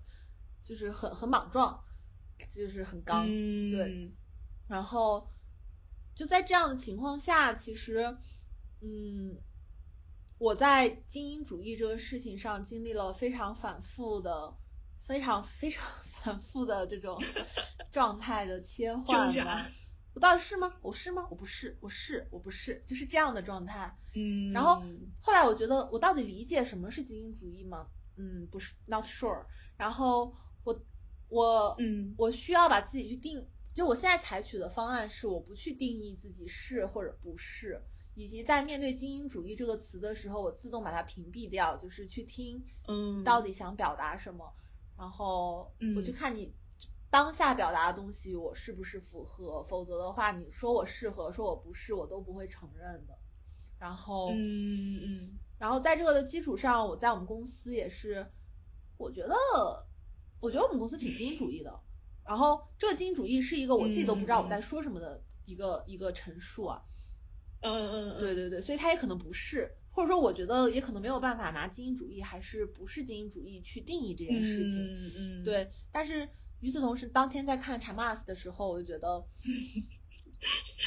查马斯太难了，因为他这个人是这样的，就是他一七年、一八年的那个那个生命状态是一个相对是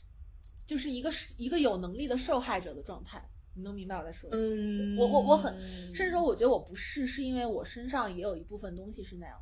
的，就人不会对于自己完全和自己完全无关联的东西没有什么感觉的是。对，是我自己害怕我自己身体里的某一部分变成那样，然后所以我才会极度抵触，然后所以。查马斯那种就是一种有能力的受害者，就是说他在人生的某一个阶段其实是被这个社会倾轧，或者是因为他自己家里面不是很有钱嘛，然后后来其实通过自己的能力就是 Facebook 做增长，但是他又会发现就是 Facebook 做增长这件事情就把人的注意力都拿过来了，最后变成这个样子，他也很不理解，就是我这样做这个事情，就他在自己还没有意识到的时候按下了一个按钮。嗯，因为没有他，Facebook 其实可能增长不会有现在这么的夸张嘛。嗯，然后他就觉得，就他可能做了一些自己当时能力和认知是没有办法驾驭的事情的，但是他先做了。嗯，然后做完之后，他其实可能对于这个事情是有过很多很多年的这种反刍和认知的，而且这个事情带给他很多钱嘛。他所以后来就做了一个呃，就是 VC，然后叫 Social Capital。然后 Social Capital 的话，他其实当时做这个。VC 的一个初衷是做对人类精神健康，就对人类有益的事情嘛，其实是一个非常，嗯，我我我能感觉得到他是真的，就是认真的说要做对人类有益的事情的，嗯，哦，但就是这样一个人，还是让我觉得很恐惧和很不舒服，很不喜欢，就，嗯，就是我当时的那种状态是很害怕的，然后我就在开始。就是刚开始看他的时候的状态，然后开始反刍这种害怕到底是什么，然后到底是什么，到底是什么，然后最后反刍到就说我我害怕我的同事或者怎么样，就就是是非常非常空中楼阁式的害怕嘛，就是属于自己自己推演了非常多。然后嗯，这查马斯哦，对，我说我要说的是，就是他这是他一七年一八年的状态，然后他当时其实是可能他自己都很不喜欢他自己吧，嗯。然后，但是到二零二零年的时候，他的那个采访，我觉得就好很多，是因为我感觉他已经认了，就是，就是他知道自己当时就是做了一些那样的事情，然后他现在就是要做这样的事情，然后，然后是那样的事情更好，还是这样的事情更好呢？他可能其实当时就感觉没有什么情绪的起伏，就是，就那事情都这样发生了，还能怎么办呢？然后。然后与此同时，他可能会也发现了他自己就是很会做增长吧，然后天天在现在在 Twitter 上喊单，然后搞这种 GME 大空头，就是的，就是就他做这些事情，我觉得他变成了一种很，他其实变成了一种相对自然的状态，然后那种什么一百五十个人的言论，我猜他也不会再说了，但是可能在他内心里还有，然后嗯，就是我会发现我对他没有那么多情绪上的。抗拒了，而是，嗯，而是就是这个人我喜欢还是不喜欢，其实可能没有那么重要了。然后我的我身边共事的人对他喜欢还是不喜欢，也没有那么重要了。然后，嗯，重要的是大家当下是一样以一个什么样的 dynamic 在一起去做事情，然后大家在做什么样的事情，要达成什么样的目标。然后，于此剩下的东西，我觉得都就是都可以，都可以。然后，就是那个时候，我突然意识到了，就是我的这种二元对立式的认知结构，这种 gut feeling 带来的过多的情绪波动，它在一个更灰度的范围内被被被消化了吧。然后，然后我我这个时候开始觉得查马斯这个人有很多东西是我值得学的，然后就是值得借鉴的。以及嗯嗯嗯嗯，以及我对他的很多的不爽，然后以及呃，就是我和我同事关系的一些恐惧，其实都是来源于我自己不能直面真实的自己，而不是我的同事怎么样，查马斯怎么样，然后对对，然后所以这些东西就就是，其实这些我本来想要单独跟你讲，但是没有想到。今天就讲就讲出来了。对，因为对，我觉得特别好的一点就是，就是我觉得你和我现在生活的环境是一种非常好的对冲。嗯，对，是。然后以及有很多时候，我会在我工作的过程中会有一个反应，就这个事情，袁明肯定是要吐槽的。嗯，对。然后，其实这种这种是非常非常好的一种就是状态，就对我来讲，因为如果这件事情我直接做，和我想到这件事情袁明是会吐槽的，我会怎么跟袁明说呢？然后再去做，对，就是对于这个事情它的处理的一个进程是会没有那么一样。嗯嗯，对对，对，因为我我好像对我其实。我我以前就有这种认知，就是我觉得我整体来说，就是在这种呃这种类型，就是这种政治性或者这种社会性的呃议题的观点是非常天真并且理想主义的。然后我其实也也非常有就是认知，是说我觉得就是我所构想那种世界就完全就是乌托邦，而且它有很多就是说它不现实的地方。它可能在于，就是说，已经就是呃，譬如说，世界上已经存在了这么多人，如何，怎么才能就是说，至少让这个社会有效的运转下去，让大家不饿死？嗯嗯。就其实它是个非常复杂的问题。是的。那可能我，对，我觉得我很早就是开始就是去呃，就是。我觉得后来我在成长过程中，就是我能感受到这种矛盾性，就是我所相信的东西，因为我知道它非常天真，然后我知道它有它的不合理性，就是在我不断的成长过程中，我是不断的能接收到很多的这，就是呃告诉我就是这种是不太现实的，但可能我在处理它的方式，最后就是嗯，就还是相信它，但对我来说，它可能更多是一个呃。符号性的东西，就是它对我来说，它就是一个需要不断的去，嗯，至少要有人去相信，并且向那个方向前进的，就是一件事情。然后可能在，当然可能你永远没有办法达到那一个，嗯，乌托邦的假想场景。但是只要有人去付出这样的努力的话，那么至少它可能会不那么差。嗯。不过我想我想说的是，就是你说的这种付出努力，我觉得就是相信它当然是一种努力，但其实更多还是要就是有一种就是就是实践，就是一种嗯更是的对更有效的实践。然后嗯，因为嗯就这么说吧，就是我觉得在 Clubhouse 这件事情上，我们俩之所以会聊这么久，是因为就是你你你呃。就直说嘛，就是你你对于 Clubhouse 非常多产品层面的这个评论，就是呃是属于非常非常初级的评论嘛，就是对于产品的本身的评论。然后嗯，但是其实你的这个内核呢，它其实又是一个非常值得被讨论的东西。但如果比如说嗯，比如说换一个场景的话，其实这个讨论可能就不会发生。那嗯是的，那其实我觉得这里面它它。就他他就是，嗯，他揭示的一件事情是说，嗯，哦，就是说到这个，我插一句，就是罗素不是有一句话嘛，就是说我是不会为我的信仰献身的，因为我信仰可能是错的。就就是这时候又插另外一句话，就是实践是检验真理的唯一标准。但我觉得这些都很绝对啊，它都是属于那种屁话，就是那种单点式就孤岛式屁话。但孤岛式屁话这种东西，它其实还是会有它合理的，就是存在合理性的一个呃，就合理性在嘛。就是说，嗯，就是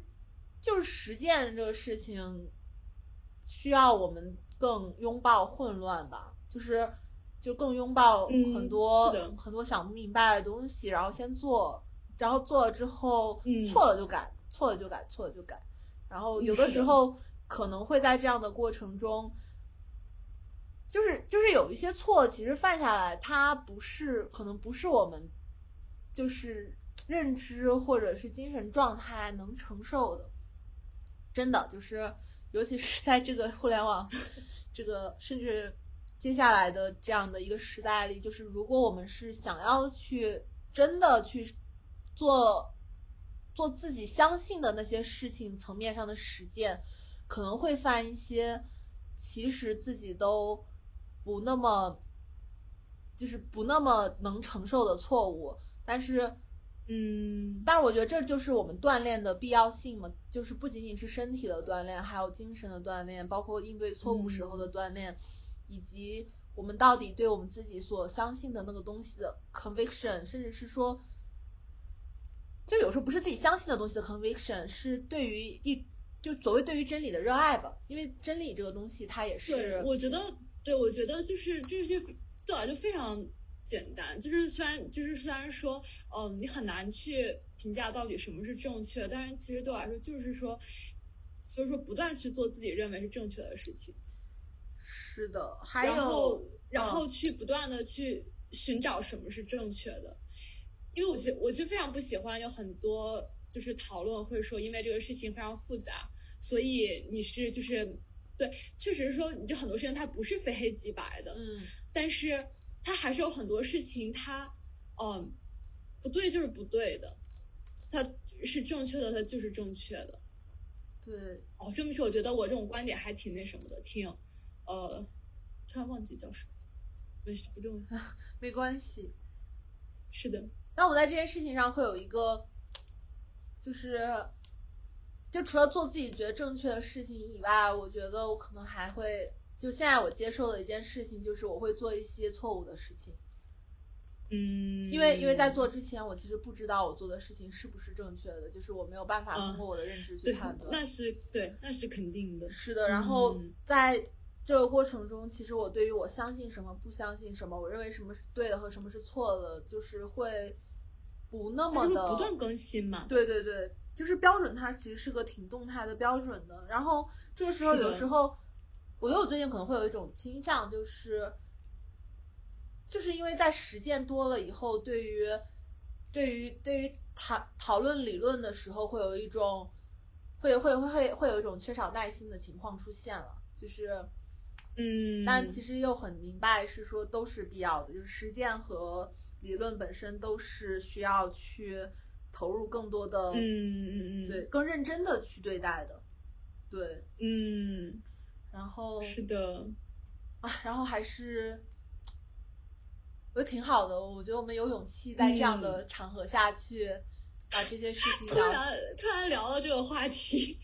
对，而且我觉得特别有意义。呃，插一句，我刚才我刚才忘了，我忘了你那个没戴耳机，然后吃东西，哦，应该还好，应其实无所谓了，我觉得。我们的听众对于我们吃东西和喝水这件事情应该已经习惯了，我们就已经这样了，就不差吃吃个吃个葡萄。对对，然后而且你说谁会听我们一个播客三个小时？我觉得也是，我觉得到到到到这个程度，应该没有人会听下来了。对，但是其实还是就是就是会有人听，应该也都是我们两个本身认识我们两个的人吧。也也有可能不认，也有可能会有不认识的。哦，对，因为之前有一个应该是他当时是关注我，就是 B 站的号，然后他在微博上跟我说，他都就是嗯新年那一期，他当时他都听完了，然后怎么怎么样，然后我当时都惊了，你知道吗？就竟然还有人能听到那里。对，然后也有我也发现，就有人在我公众号上就是问嘛，但是应该还是怎么说呢？就大家听着开心就行。怎么听都无所谓的，而且我觉得听我们这个还是，起码起码跟听 Clubhouse 差不多吧。我觉得是的。对，至少我觉得，我觉得在在这样子的一个就是录音的状态下，其实是比 Clubhouse 上少了非常多的表演欲的。哦，嗯，对，那倒是。我在 Clubhouse 上我当时在。嗯。我当时每次在想吐槽这个 Clubhouse 上聊非常糟糕的天的时候，我就会想到，其实我们录播客可能也并没有好到哪儿去。不过就是表演欲这个东西，但我但我觉得其实还是还是有一些区别的，就是一方面是你刚才说的表演欲，另外一方面就是相对来说，就我们这一段对话的，就是人员构成也比较简单。对，还有就是因为我们其实录。这个的时候会有开着视频嘛？我觉得还是会挺不一样的。啊，是的，只听到声音完全不一样。是的，是的。然后，然后我觉得就看到对方的这个表情和状态，还是会有一种对话感，而非是是的，对。所以，因为很多时候你即使能听到声音，其实也很难判断，就是他到底是什么状态，他到底是什么心情。是的，还有，嗨，我觉得，我觉得就是就是本身本身我们其实在做这种。这种类型的这种录音的时候，嗯，还是相对会比较纯粹吧。嗯，对，是的，毕竟是给自己六十五岁造一个时光机嘛。可以的啊，六十五岁的时光机。对，而且，嗯，